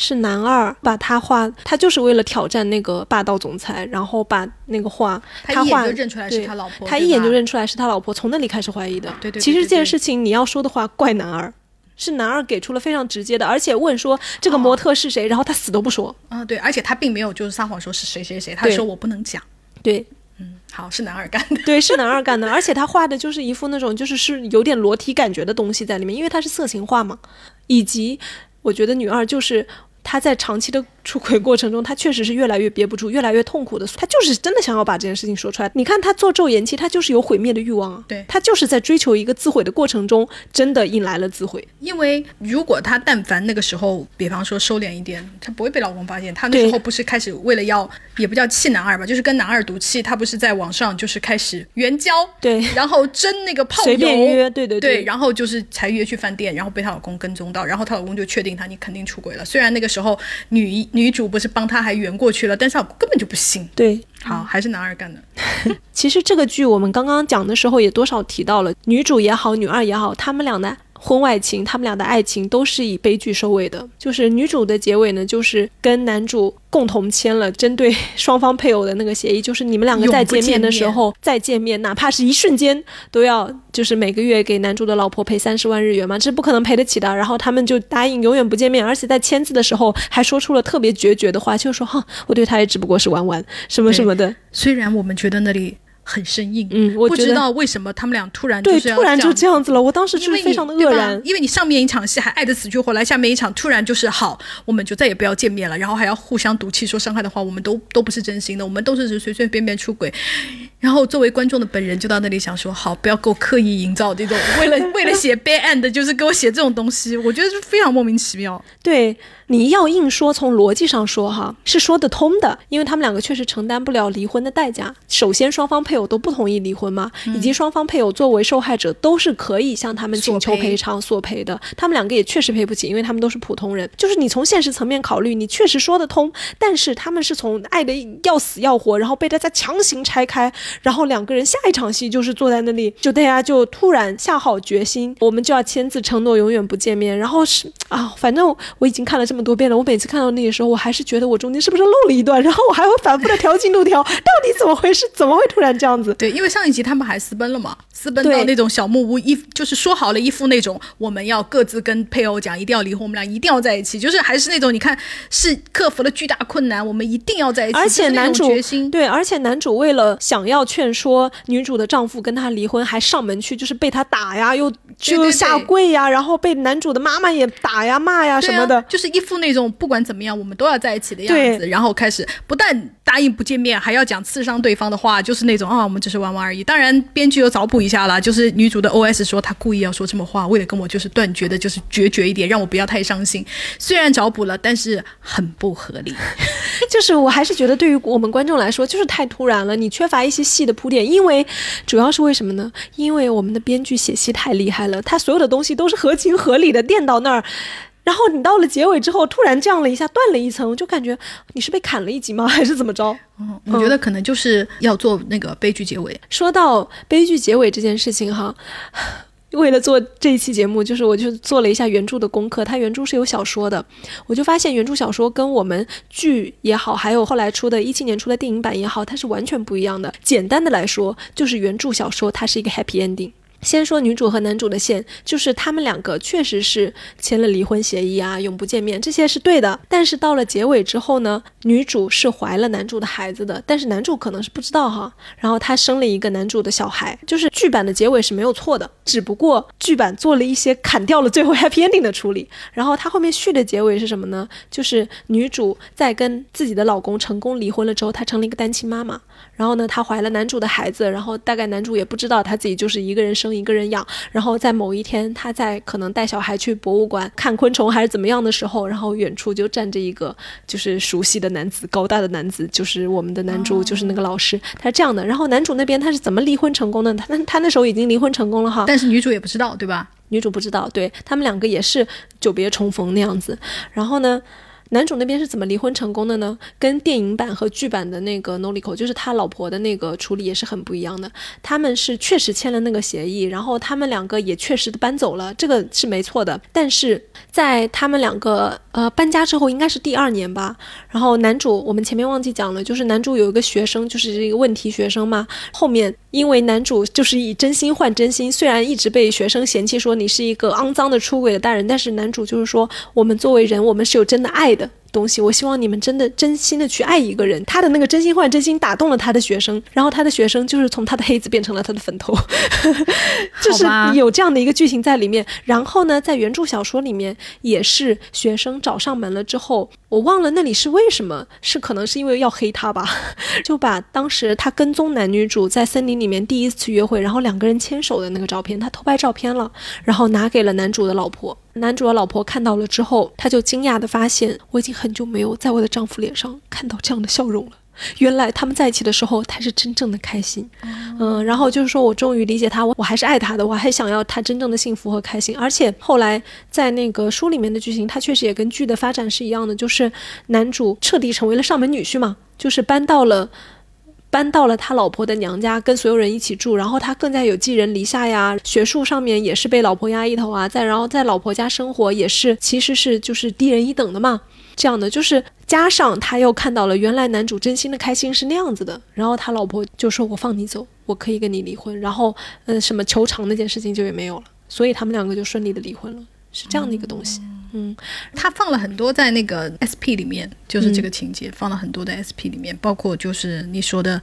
怀孕啊，嗯，包括你说的他老婆说他那个笑容啊，这个 SP 里面就是那个电影版，就是二零一七年的里面都有。当然他，但是他做了很大的改编，巨大的改编，他就做了巨大的改编。算了，我们就不要对对不要剧透，也不要讲了。然后呢，他做了巨大的改编，然后跟原来这个内容，因为我我没有我不知道这个剧这个内容是从那个原著里来的，我以为就是。编剧纯写了一个那个电影，对你也可以看到，编剧显然不认同原著这样的一个结尾，所以他就是在剧版的时候他那样收尾，就没有收到 happy ending 那里。然后在影版的时候，他又把 happy ending 给完全的扭了一下，然后又做成了一个就是天呐，就不要剧透了吧。但是大家也肯定听出来了，这不是什么好结局啊。然后呢，男二和女二在原著里面的故事也是不一样的。女二也是回归家庭，但是她回归家庭的时候，她是没有告诉你她是为什么会回回归家庭。就是剧版里面的解释就是，男二因为跟女二的前男友打架，就是手打废了嘛。然后他本身就已经是作为画家，因为剽窃，他自己公布了我是抄袭的事情，他已经名誉全失，他的艺术生涯已经毁了。然后又因为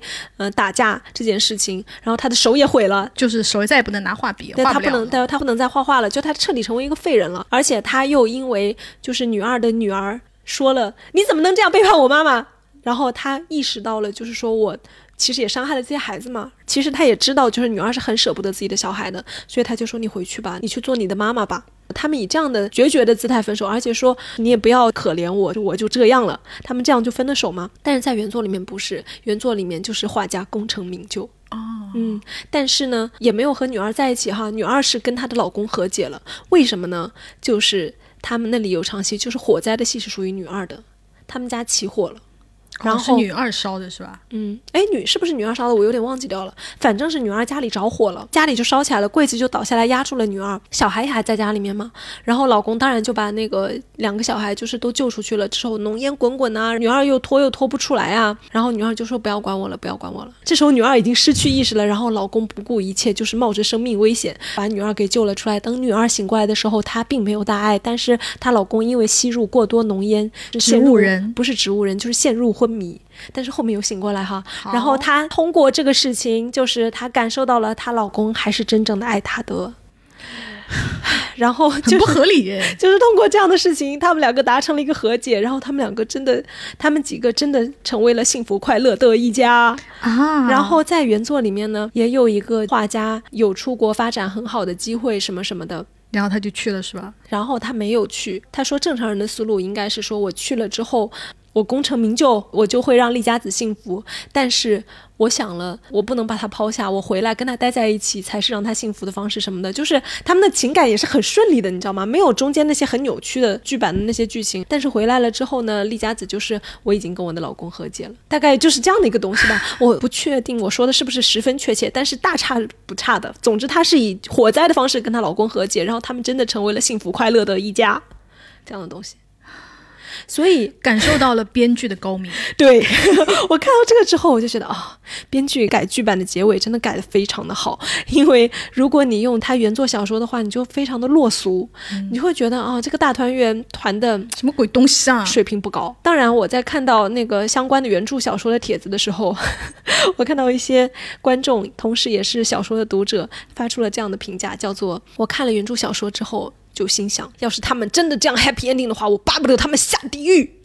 但是看到他们就是如此悲惨的结局，我又会觉得嗯，挺不错的。OK，所以他是在另一种维度上支持了剧本。对，我就觉得哦，因为这样的观众，他完全是从那个道德层面在说啊，剧版出轨的人不得好死这样的一个东西，他们是觉得剧版这样的处理很好。但是我的角度的话，我是觉得剧版他把重点放在了，因为他最后。结束的时候是女主抛弃了一切，她其实也没有跟自己的丈夫在一起，她没有回归家庭，也没有说奔向我自己的男朋友，也没有奔向男主，而是她就离开了这个家，她就是那个娜拉出走的那种感觉，然后多了一个行李箱，我就茫然的不知去何处。对，但是她又是说我经历了我这样的感情，我得到了什么呢？我我变坚强了，然后我是绝对不会再回去那个家了。她这样的一个东西，她是落脚在了女主的成长的上面，她是作为一个女人，我离开了我的家庭，我离开了我妻子的角色。我也不再是谁的情人，我要走向我自己的人生，这样的一个东西。虽然他很痛苦，因为他跟他的那个剧作是分不开的。他剧作就是前面他有一集讲过这个话，在很前面第二集的时候，不就是仓鼠逃跑的时候吗？他就。跟老公吵架吗？吵到就是你一言我一语，吵的就是他们其实是算婚后一场很严重的吵架嘛。吵完了以后，他不就立刻出门，然后蹬着自行车就是往外跑嘛。那个时候，你知道，每当女主单独出现，她会有一些 OS 嘛。她那里时候就讲了，我要去哪里呢？离家出走，我根本没有地方可以去。就是她其实都是非常回，就是跟她的那个就是剧情里面的那个出来的 OS 啊，和后面都是回应的。包括说为什么我们觉得她的结尾处理的特别好。其实不管是女主拎着行李离家出走也好，还是我们的女二回到了那个家，但是你你又知道她又开始了假面的生活，或者是她可能还会继续出轨，就是在一个编剧没有给出一个明确答案的时候，因为他剧集里面仍然说过一句话，叫做“婚外情是没有结果的”，正因为没有结果，所以它不能结束。对，就是他的所有的都是有 callback 的，所以我就觉得，你看，就是编剧写这个东西，他的逻辑是完全闭环的，他没有说因为啊。原著这样，我非得把它掰成这样。他所有的前后，他都是买好了的。我前面之所以要说这些话，我后面是要跟这些话来呼应的。所以我觉得，不管是女主的结局还是女二的结局，在剧版里面就是处理的，我觉得很好。他既没有让大婆教的人生气，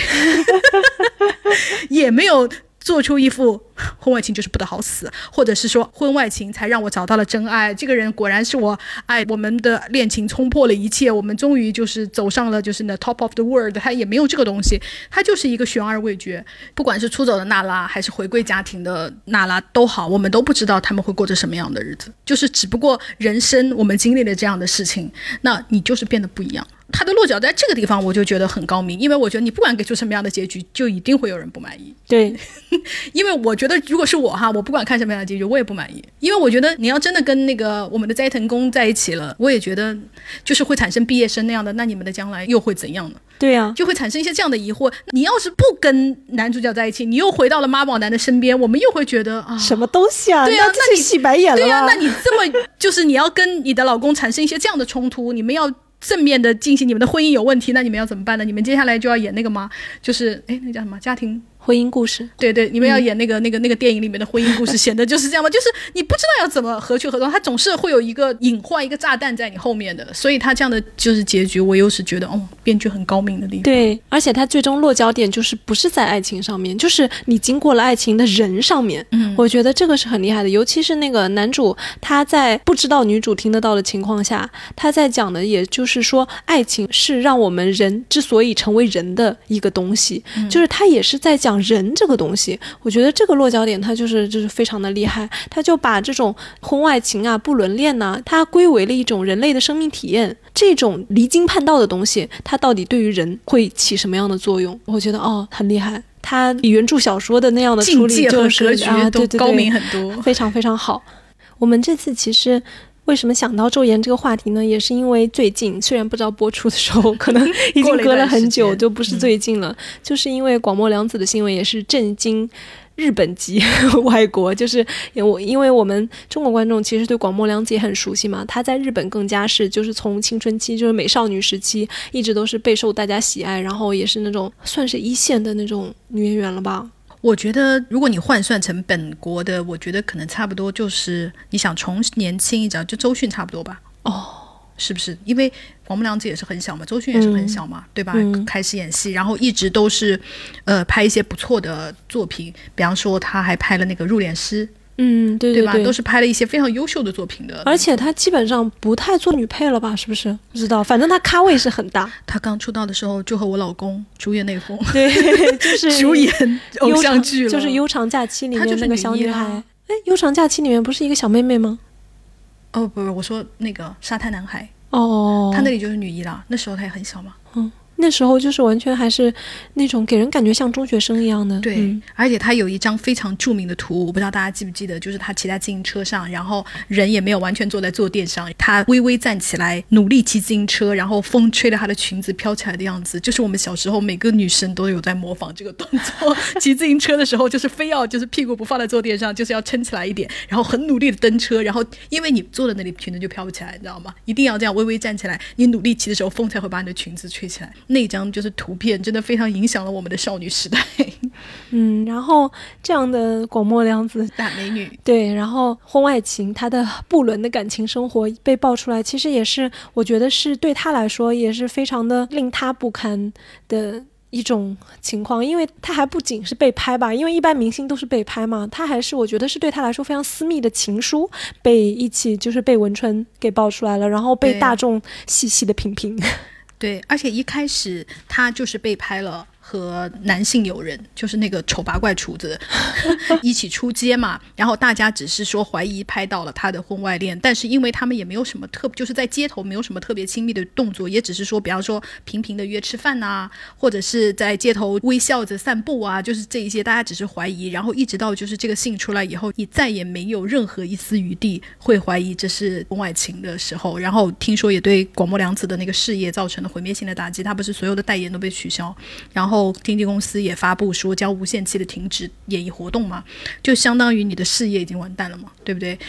在这种情况下，就是她的那个傻逼老公还要出来，就是开在没有知会任何人的情况下，不是开记者招待会吗？更好笑的是，他一边就是骂老婆出轨，一边直播带货，就是说我自己的那个，她老公是个。这个蜡烛艺术家，对不对？然后还要说一下自己的艺术生涯，真的非常可笑。对他基本上整个发布会都在讲他自己吧。嗯，然后没有，然后讲一些那个讲一些那个广末凉子在家的丑恶行径，比方说什么压力很大啊，就会不顾不管别人啊，也不做饭啊，就是讲一些他老婆的坏话。嗯，而且还是不是说，当然他美其名曰是我替我老婆来道歉的。对，然后但是实际上，对吧？他因为关于他的那个发言，我相信就是大家可能都有一些看到有一些。博主会有分析啊，就是大概就是会对这个男的的鸡贼行径有一些印象哈，是不是？还有说广末凉子在外面要做大女优，演那么多戏、那么多工作情况下，回家还都是他做家务，对，然后而且还要说他不化妆，对，然后还要说他有时候压力很大呀，就会在家里就是化全妆啊，就是要把别人这么隐私的私生活就是讲给大众，因为这个私生活并不就是你在讲述你的道歉或者是你们的夫妻生活也好，没有必要把这样的细节讲出来。嘛，因为谁关心他的家里化不化全妆呢？他化全妆又怎么样啊？真的惹到你了吗？就是他一定要讲出这些，说就是想刻画出她是个古怪的女人，就是这种东西。然后当然接着她前夫也被踢爆说，其实他自己也在出轨，而且是出轨多人嘛。好，到我们录节目的时候，其实他们俩已经离婚了。就是现在广末凉子已经是一个独身的女人了，但是本人就是阅读了他的情书以后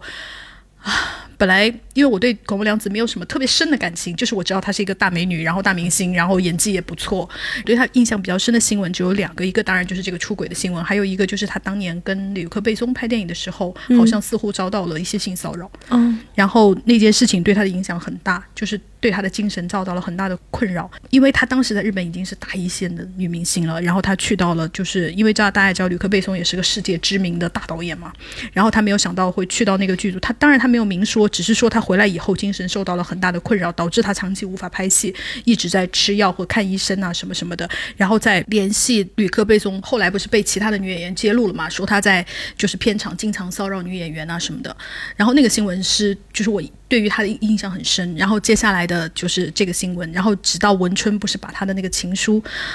全部登出来的时候，就是我看了以后就是非常的动容啊！怎么会？这么真挚啊！我没有想到他的情书是这样子，因为大家都知道，我们现在这个年代本来就没有什么人写情书了，尤其是手机也很发达，短视频也很发达，甚至我有个朋友就是非常懒惰，每次就是跟我发语音的时候，他懒得发语音，他直接录个视频，就是要当面就跟你说录个视频，然后跟我要要跟我说话，把要我说的话对着那个镜头说，因为大家都已经太习惯这样的交流方式了，以及我们现在读书的就是人也越来越少，大家都是以刷短视频嘛，就是休闲的时光，然后我。突然一下读到了，就是广播良子这么深情和这么真挚的东西，其实我很被震撼呢。就是现在还有人在搞这种纯爱吗？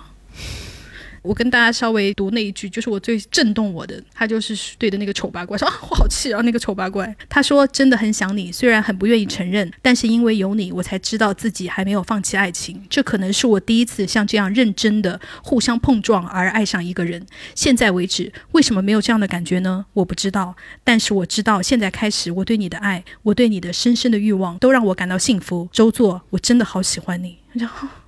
姐姐姐真的好纯情哦，而且我们通过其他的报道知道了鸟语周作也不是什么好东西，请你具体展开讲一讲。好，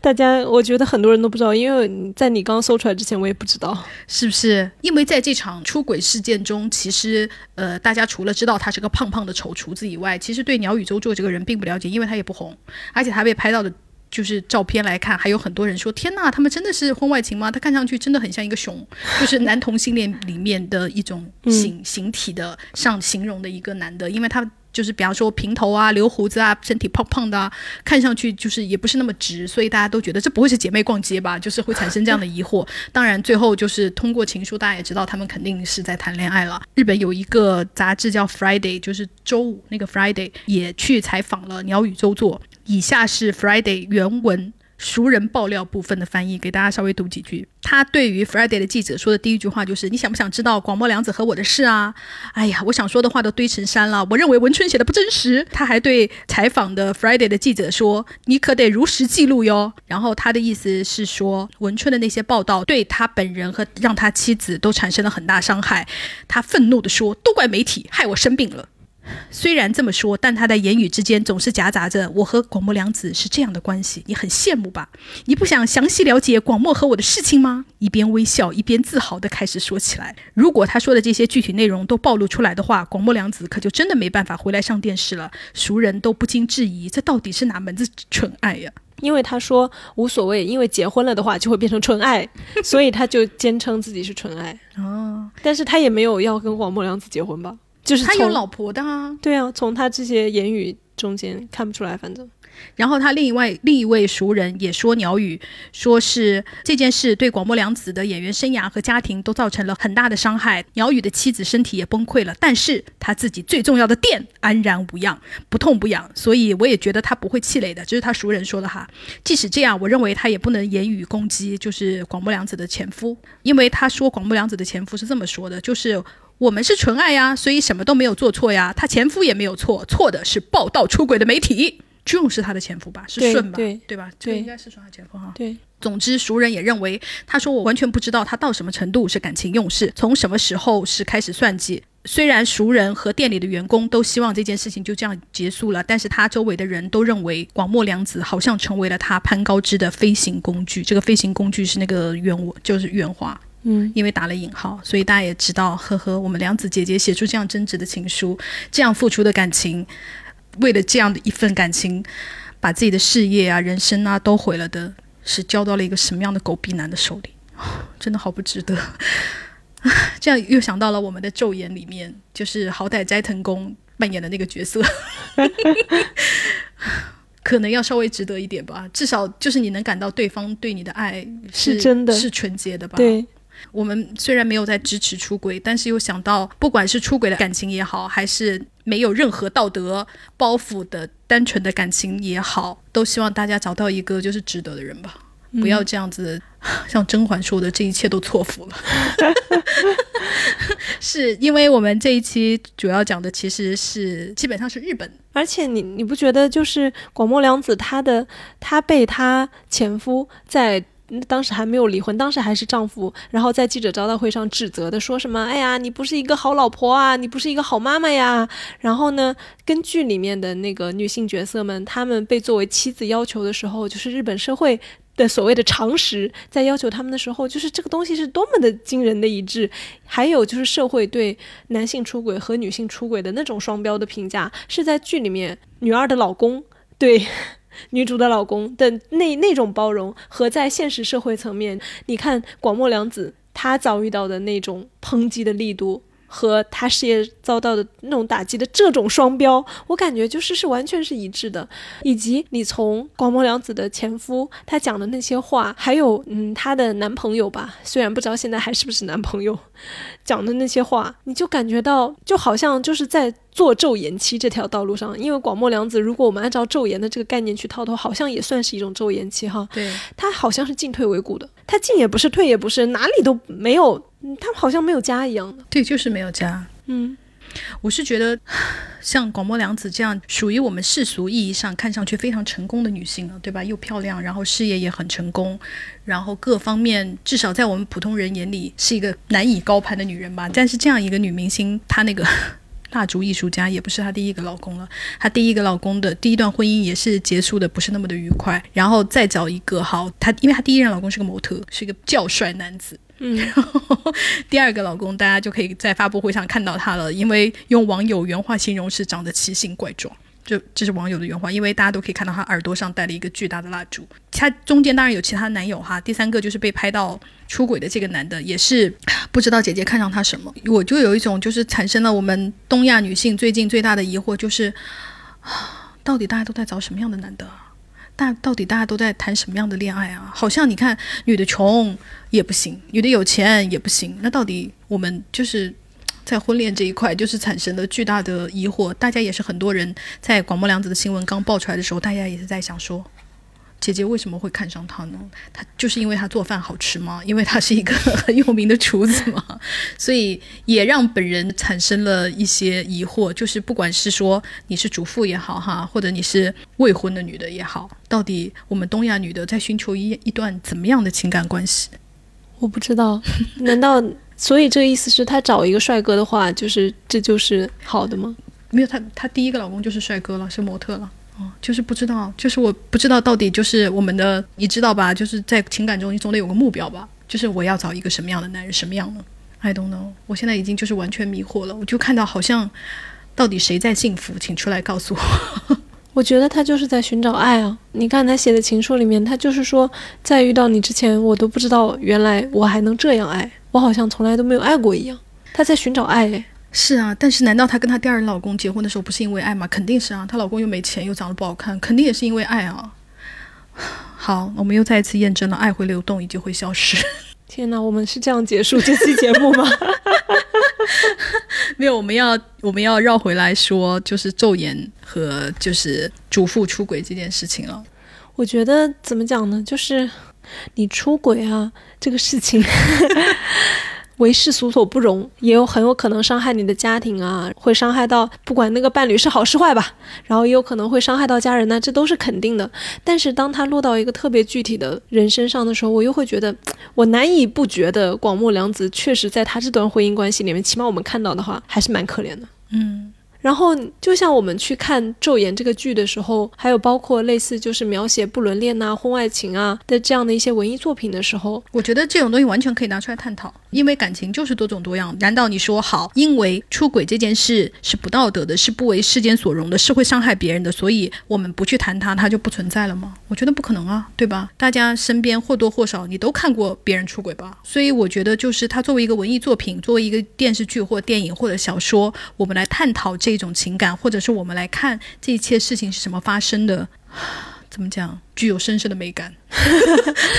而且我觉得昼颜，我还是要讲，就是我觉得他很好，他完全没有回避这件事情里面那种丑陋和恐怖的一面，或者也不要说丑陋吧，就是是那种不堪的那一面，就是你一定会走向不堪，不可能回避掉这个东西的。嗯，我觉得就是，那你说。如果真的要从道德意义上来审判一个文艺作品的话，我觉得他 OK 了啦，因为大家都没有好结果。对，因为他已经在道德上给了你一个答案，叫做大家都没有好结果。好，可是会有人说女二回去过富太太的生活了耶？那你有没有好好看那个剧？你难道不知道她回去的是一种什么样的生活吗？哎呀，我不知道。我只能说，如果非要这样想的话，我只能庆幸我们不是坐在一起观影了。我觉得，我我个人当然是非常喜欢《周岩》这部作品啊，就是因为他从剧作上啊，从人物啊，或者是各个方面，我觉得他都非常的优秀。而且我并不觉得他有在宣扬，就是鼓励大家去出轨，或者是说出轨就是神圣不可侵犯的，或者说你别小看我们出轨哦，我们才是真感情哦。他并没有在宣扬这样一个东西，而是他非常坦诚的讲出来了，出轨这样一个东西，首先它就是有可能发生的。而且他可能无法避免，因为我们的女主一上来也是说，我是不可能出轨的啊，我我们家庭很幸福，我的家庭很温暖。她也是抱着这样的一个人，最后到她遇见了爱情的时候，她也终于走出了出轨的这一步。然后在当中，她有彷徨，她有退却，她有痛苦，以及她一直被她自己的道德感所折磨。然后最后终于因为爱情，她走出了私奔的那一，也使得一切事情无法挽回，甚至于她到了想烧掉自己的家。因为在烧掉自己家的时候，我觉得他肯定也想过，就是对，要不然我也就是和这一些一起复制一句吧。因为他并不是说我离开家门再把丢一根火柴，他不是这么烧的。他是站在火中这样子的。对，所以他也产生了这样子，要我太痛苦了，我不知道，就是我做出的事情都已经这个样子，我也不知道该怎么继续下去了。不如我也就就就这样，就是如果我被烧死了，那也是我应得的。就是产生了这一切，你也能看到在这样的感情中的痛苦啊，所以。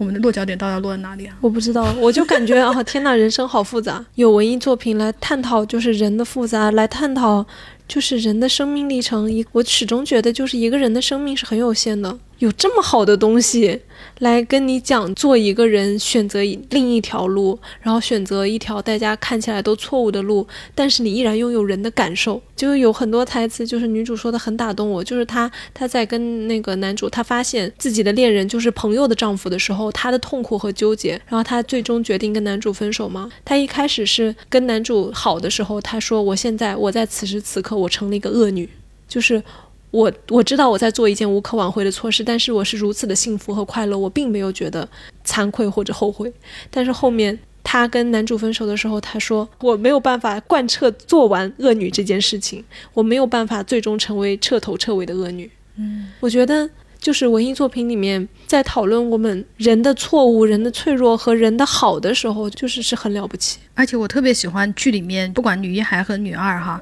他们都有一种非常。自毁的气质，然后这个东西很吸引我，是因为我觉得我们每一个人，难道你没有过这样的一刻吗？就是你站在高楼上，你会想到说我要跳下去会怎么样？每个人都会有这一刻，以及看见老板来跟你说话，你想说如果我现在开枪对着他脑袋开枪会是怎么样？我每个人都有这样的一刻，甚至有的时候可能会默默的拿起一个烟灰缸，就是不由自主的拿起，就是这种人性的自我毁灭的这种东西，在这个剧里面体现的，就是好几次都是。只要她老公一回身，就发现她在发短信的那种东西，但是她就是要发，她哪里不知道就是被发现了会怎么样？因为她那时候还属于惴惴不安的时刻嘛。可是你就是会发，其实这个消息都已经半夜了，你明天回会怎么样呢？不会死吧？可是你明明知道他可能会被发现，你还是要去做，这就是我觉得他就是承受点。如果现在被你发现，那就发现吧。我就是准备自我毁灭的。我就觉得这个东西就是非常的动人，因为它就是我们人性里面不可以去回避的东西。当然，我们现在天天宣传正能量啊，人要振奋啊，要向上啊。可是你看，更多的是躺平。更多的是不要再卷了，更多是白烂，以及就是自毁的东西。我觉得是每一个人骨子里面都有的。我看到这个的时候，我特别特别能够理解，因为有的时候我本人自己在谈恋爱的时候，我就经常会浮现这样的念头，就是我要不然说点恶毒的话吧，我要不然就是把真相就是一起说出来，大家一起死了算，也不叫死了算了，就是把这段关系搞坏了算了。就是这样的平静和这样的幸福，你不能说它是假的，但是太无聊了。就是我无法，就是可能是我自己个性有问题哈，就是我无法忍受这样的无聊和平静。我会觉得，我到底在过什么样的日子？凭什么人家的人生就这么精彩，而我就是过的一些鸡毛蒜皮的日子呢？我要不要直接说出来？我根本没有那么喜欢你的。我要不要直接就是就是，其实人家在睡觉，他没有任何事情得罪我，你知道吗？他也没有做错任何事情，但是我就是这一切让我受不了。我自己经常会有这样的时刻，所以我看见那个咒言里面，就是两个老婆都会有这样的冲动的时候，我特别能理解。我觉得这就是可能是我们身上的某一部分，嗯。这个东西是我很喜欢的，就是如果朋友们听到现在你们不喜欢，我也没有办法。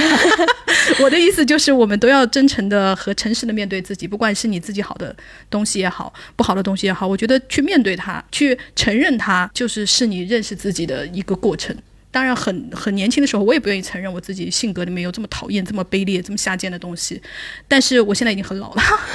我才不老呢，我十八岁。就是你年纪长大，你就是会，你心底的这个东西它不会消失，它会不停的翻腾出来，不停的就是在你的眼前出现，你就不得不去面对它。因为如果你否认它的话，我就会觉得那不是我。嗯嗯，当你想成为更完整的我。就是先去看清自己和认识自己，然后面对它，然后接下来怎么办呢？就再说。你要不要去执行，或者要不要真的去做一些刺激的事情？那就是我觉得是另外一步。你先去 face it，这个是我个人的感受了。当然，我们不是鼓励大家去自毁啊。哎呀，总是要强调一下这样的话。没错。哎呀，我又产生了另外一种惆怅，就是我们什么时候我们自己也能搞出这么好的东西出来？首先，大家允许创作，然后也能播出来，而且不会被观众骂爆。或许会被一些人骂，但是还会被很多人说啊，你们做了一个很好的东西。我希望我们的文艺环境也。我们根本走不到被观众骂爆，因为不会让你拍的。现在你看国产剧几乎是没有出轨的，要不然就没出成，要不然就是出轨了不会有好下场，就是通通就是是这样的。那昼颜还蛮正能量的，出轨他们确实没有好下场，但是他美化出轨，嗯，美化，因为你们是纯爱的就不行，嗯，而且你不能整个剧都讲出轨是不可以的。你只能在就是我们的主线里面，可能有一根，就是有一根小小的支线，就是像《三十而已》里面，不是她老公微微的出了一下轨吗？就是这样的尺度是可以的。嗯，OK，嗯，在一种有限度的生活里面，做着一些有限度的出轨，欣赏着有限度的文艺作品。嗯，希望我们有一天可以先不要说出轨吧，先做出一些好东西吧。嗯嗯，OK，好，我们这一集就在无限的叹息中跟 大家 say 拜拜。如果你对昼颜也好啊，或者是呃日本的主妇啊，或者是对广播良子啊，或者甚至是对出轨本身啊，有什么话想对我们说，就是欢迎大家评论或者是私信我们。嗯，好，我们下次见喽，拜拜，拜拜。